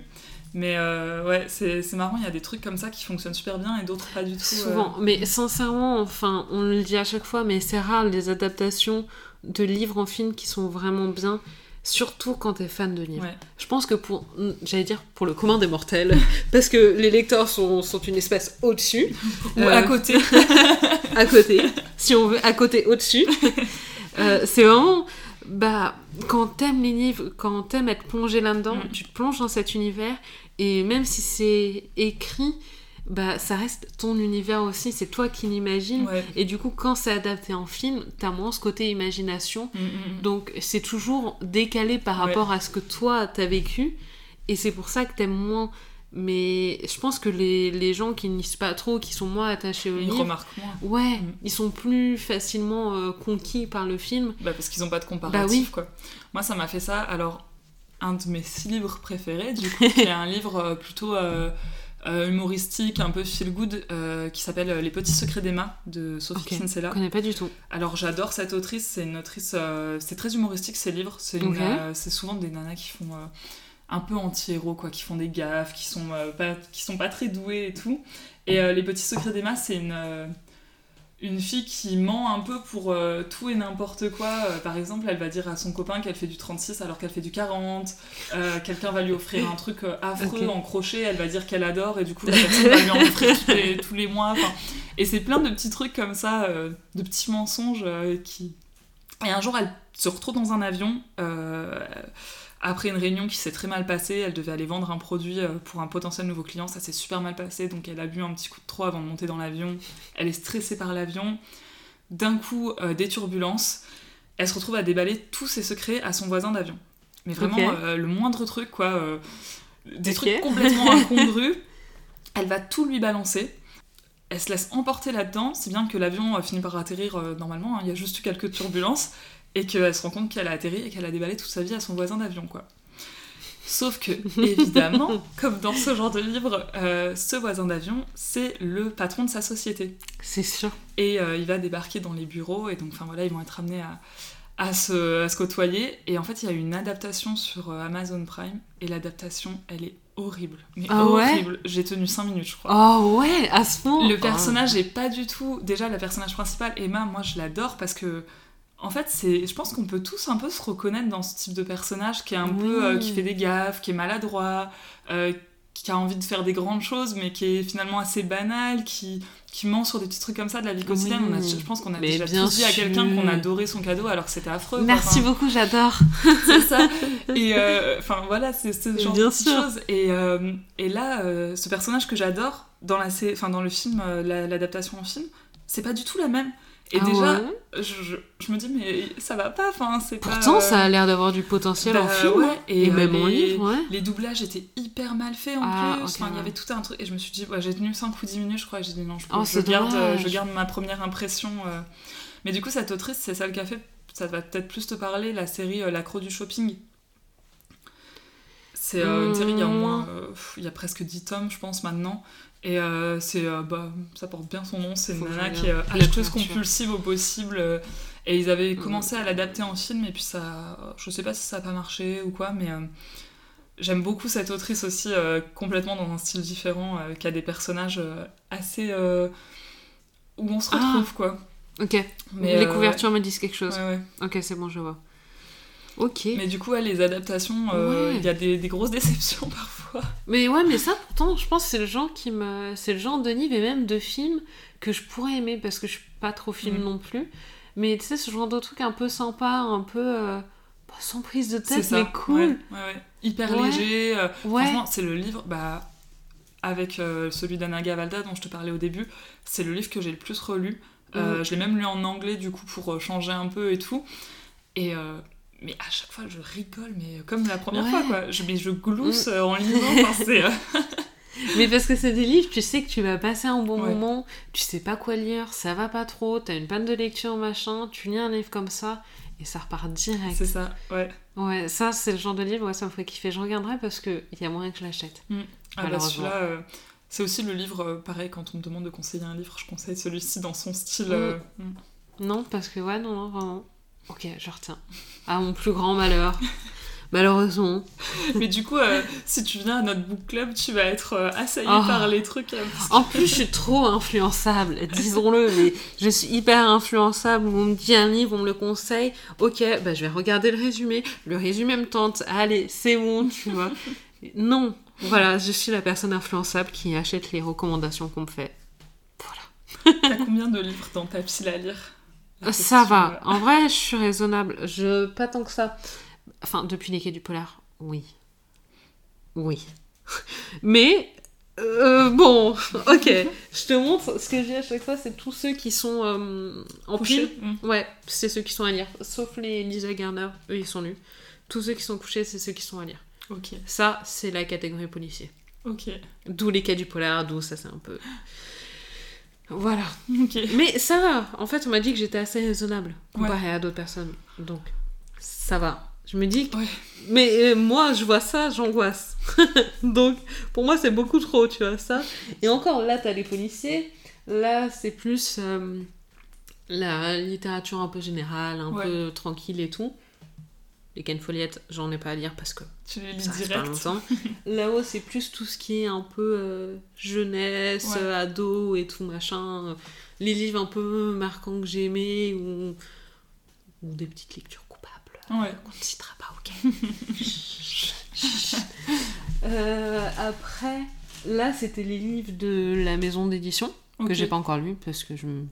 Ah, t'avais voilà. un, un partenariat Enfin, Ouais, un jury ouais. euh, Ouais, mais euh, voilà. Ah. Voilà. Bref. Euh, non, parlons pas. Là, il y a un Ah, peu. mais c'est... C'est Moisson Noir Ouais, Ok, ouais, voilà. Tu sais j'ai su. Ok. On sait. Euh, là, t'as les BD, euh, essais, livres engagés, fourre-tout. Voilà. Il y en a pas mal, il y a pas mal de petites BD en attente. J'adore les BD aussi. Je me suis découvert une passion BD. Si un jour tu veux faire un podcast BD, je pense que t'as, du... t'as de la matière aussi pareil avec Flo et Gaël, on lit beaucoup de BD. Mais, Et, je- euh, mais passion BD. Ouais, pareil. Ah, vraiment. J'en ai découvert, Mm, mais mon dernier coup de cœur BD, ça a été. euh, attends. Que je me trompe pas sur le titre? Ah oui. Et à la fin, il meurt. Ah, je l'ai pas lu, mais il a Ah, l'air super. Incroyable. Vraiment. Ouais. Mais si t'aimes lire, si t'aimes rire, incroyable. Vraiment, j'ai kiffé. C'était une pépite. Ouais. Vraiment à lire. Et le livre est beau, les dessins sont cool. Et le ton donné par, euh, par l'autrice, par la dessinatrice autrice, je sais jamais comment dire, bah incroyable. Vraiment, euh, Trop bien. il m'a fait mourir de rire. Ouais. J'ai adoré. Et en dessous, c'est des livres de psycho. Voilà. Un peu moins drôle du coup, on s'amuse moins là-dedans, mais voilà. Mais ça va, j'ai des grosses piles là, en policier. Le reste, ça va. Il y a les policiers qui font peur. Ouais. Ça va. mais le gros pavé que tu vois là, à ma décharge, hein. le gros pavé là, c'est trois livres. Ah, c'est En un. euh, Trilogie 93 Ouais, ouais. je l'ai acheté aussi en ce format-là. Alors, c'est Ouais. génial parce qu'il est magnifique, mais c'est pas très pratique à lire. Oui, mais encore une fois, désolé, hein, on va parler de sujets qui fâchent. Cassons le dos des livres. Ça nous rendra service. C'est bon, arrêtons, il y a un moment. Désolé. Ça dépend des livres. Moi, il y en a où quand ils sont tout beaux, tout neufs, j'ose pas. Ok, lui, j'étais euh, raisonnable, je n'ai pas cassé le dos. Ouais, Ça, les gros pavés, ouais. non, je suis désolée, mais arrêtons, on est d'accord. Est-ce que tu peux le dire, s'il te plaît, que je ne sois pas la seule à dire ça? Moi, j'ai pas cassé le dos de celui-ci. Mais non j'ai pas réussi, je lisais. Je lisais Oh, vraiment, mais quel enfer Mais ça a dû être insupportable Mais je ne comprends pas, je, je ne, com- je ne vous comprends pas. En vrai, euh, c'est fou parce que avant Bookstagram, je crois que j'étais pas comme ça. Et que ça m'est venu à Ah ouais? de- Bah, en fait, euh, moi, mon compte, je l'ai créé il y a deux ans, un peu, un peu plus de deux ans. Et avant, euh, mes livres. euh, Enfin, j'avais, je lisais au bord de la piscine, mes livres ils prenaient l'eau, ça me dérangeait pas, tu vois. Genre, Ah ouais, genre, ouais, non, t'as pas vraiment- non plus point. Il y avait des éclabs... Enfin, tu sais, quand tu lis au bord d'une piscine, tu risques de te faire éclabousser. Ah oui, mais moi je tapote un petit peu Voilà. dessus. Mais moi, j'ai- j'avais- certains livres où les pages, elles sont un peu gondolées parce que j'ai Ouais, lu euh, non, au bord oui. de l'eau. Euh, Enfin voilà, ça me dérangeait pas. euh, Je faisais attention, mais pas non plus. euh, J'étais Oui. pas dans l'extrême, quoi. Et là, en arrivant sur, euh, en créant mon compte là sur Instagram, déjà j'ai acheté beaucoup de livres. Donc ça. Ah euh, oui, ça par contre. Tu vois, oui. tu me montes ta palle, il y a 350 livres dans ma palle. Non Ouais. Et ça me fait trop rire parce qu'il y a quelqu'un, il y a, pas, il y a quelques jours, là, qui me dit Ouais, euh, j'ai une palle énorme et tout, et qui m'envoie une photo. Et en fait, c'était globalement ce que j'avais acheté pour le mois d'avril, quoi. J'ai 350 livres dans ma palle et en fait je me suis complètement laissée emporter Mais c'est pas par euh, l'effet euh, Bookstagram où tu vois un livre et tu dis mais mon dieu il a l'air génial et tout et tu vas dans une librairie et au lieu d'acheter un livre qui a l'air bien t'en achètes 10 et ouais tu les achètes tellement plus vite que tu ne les lis. Ah oui. et donc là j'en suis bah, justement à essayer de faire diminuer. J'ai fait euh, tu sais fait du tri Mais en là, me t'en disant mais celui-là je toute le lirai jamais. Bah ouais. Après je compte les BD aussi dedans oui, non, mais moi aussi, mais. Oui, mais bon, quand Mais, même. euh, voilà. Non, euh, là, tu, là, tu essaies de trouver des excuses. Là, Oui. je suis désolée, ça ne passe pas ici. Oui. On- n'est pas bête. Mais hein. rien qu'au mois d'avril, j'en ai rajouté euh, 26. Donc j'étais à 325 euh, Oh, mon jusqu'à il y a quelques jours et là j'en ai rajouté, bah, j'en ai acheté 10 au angoisse. quai du Polar et j'en ai acheté. T'en as acheté que 10 Ouais, Oh, ça va. oui, au quai du Polar j'étais super raisonnable, je m'étais fixé un plan d'attaque si tu veux, genre j'avais dit Oh. alors euh, celui-ci je suis sûre de l'acheter parce que je le veux et que du coup je vais le faire dédicacer. Euh, celui-ci peut-être que je l'achèterai, je m'étais dit j'achète que des poches et euh, je savais d'avance que j'allais acheter, je m'étais fixé que j'en achetais 5. Je me suis un peu laissé déborder. Le Doom voilà, j'en ai acheté le double, mais du coup, ça restait quand même assez raisonnable. Et en fait, bah, je suis allée chez dans la fameuse boutique Book Off à Paris le week-end dernier. Quelle erreur. Et du coup, euh, j'ai acheté 16 livres. Non, le meilleur moyen, désolé, mais moi, je n'achète. J'achète peu de livres. Bon, là, les quais du polar, c'est bon, c'est une excuse. Ok, passons, ça ne compte pas. Mais moi, j'achète peu de livres parce qu'en fait, tout simplement, je vais pas dans les librairies. Vraiment, Oui, j'arrête. C'est un bon moyen aussi. Mais, Ah non, mais euh, j'avais clairement. réussi à ne pas aller dans des librairies. Et là, le fait d'être à Paris, je me suis dit, mais attends, je peux pas aller à Paris sans Oui. aller chez Book Off. Et du coup, bah, j'ai tout ce que Mm. j'avais réussi à pas acheter depuis 6 mois, bah, je les ai achetés là, quoi. Tous ces efforts pour rien. Ouais. mais après, c'est bien aussi parce que du coup, euh, ça, enfin en tout cas bon, pour moi ça fonctionne bien, mais ça me pousse des fois à aller voir dans ma bibliothèque et à me dire ces livres, ce livre par exemple qui est dans ma bibliothèque depuis 2-3 ans que j'ai toujours pas lu depuis 2-3 ans, est-ce Ouais, que j'aurais, est-ce que oui. j'aurais vraiment envie de le lire euh, Et euh, tu vois pareil, il y a eu un moment où je me suis beaucoup laissée emporter par les boîtes à livres. Et dès que je passais devant une boîte à livres, je me disais ah, génial, ce livre a l'air super, je le prends. Et en fait, pas du tout. Et Bah du coup, je non. les ai tous remis dans des boîtes à livres euh, quelques. Enfin, là, il y a pas si longtemps. En me disant, bah non, j'ai des livres que j'ai achetés, que j'ai beaucoup plus envie de lire en fait. Euh, c'est pas grave si, si je l'ai pas. Au pire, je le prends en photo euh, si vraiment il m'intéresse et je l'emprunterai à la bibliothèque plus tard, ou tu vois. Ah ouais, euh, j'essaye quand même de, ouais, de refaire un peu du tri, mais c'est vrai que là, ouais, je me suis. J'assume pas Là, trop, là, là, on s'est laissé emballer, quoi. Oui. Non, mais c'est pour ça, moi, mon objectif là, c'est de ne pas acheter de livres pendant un certain bout de temps pour faire diminuer tout ça là, pour qu'à la limite, là sur les trois piles, il n'y en ait plus qu'une. c'est mon objectif. Vraiment, je, je ne démords pas de ça. Et je me dis maintenant, je, je, ne- je n'en achète pas tant que tout ça là, ça n'a Ouais. pas diminué, c'est plus d'excuses. moi, je peux pas, moi j'ai envie d'a- d'avoir tout rangé, d'avoir tout lu et tout. euh. Mm. Ah ouais, non, non. Mais c'est vrai que c'est un peu. euh, Ça met un peu la pression quand même. Parce que tu te dis, euh, ouais, j'ai plein de livres dans ma bibliothèque que Ah j'ai ouais. pas lu. Et tu vois, c'est dingue, mais quand on parle de certains livres et tu me dis, ah, tu l'as lu et tout. Oh, non, je l'ai acheté il y a un an, mais je l'ai pas lu. et c'est vrai que des fois, je me dis, non, mais là, c'est grave abusé. Et je me dis, mais. euh, En fait, ça fait aussi partie des mécanismes un peu de consommation, quoi. Genre, Ah, et, je- et moi, ça me fait un peu flipper de me dire, euh, ouais, comment t'as pu te laisser emporter à ce point, quoi. Et typiquement, euh, tu vois, j'ai acheté, euh, j'ai acheté des Agatha Christie pour, parce qu'il y a une ancienne édition euh, qui est super jolie et tout. Je voulais tous les avoir dans cette édition. Et du coup, dès que j'en trouvais un, vu que c'était une édition qui est plus éditée Ouais, maintenant, je l'ai acheté. ouais.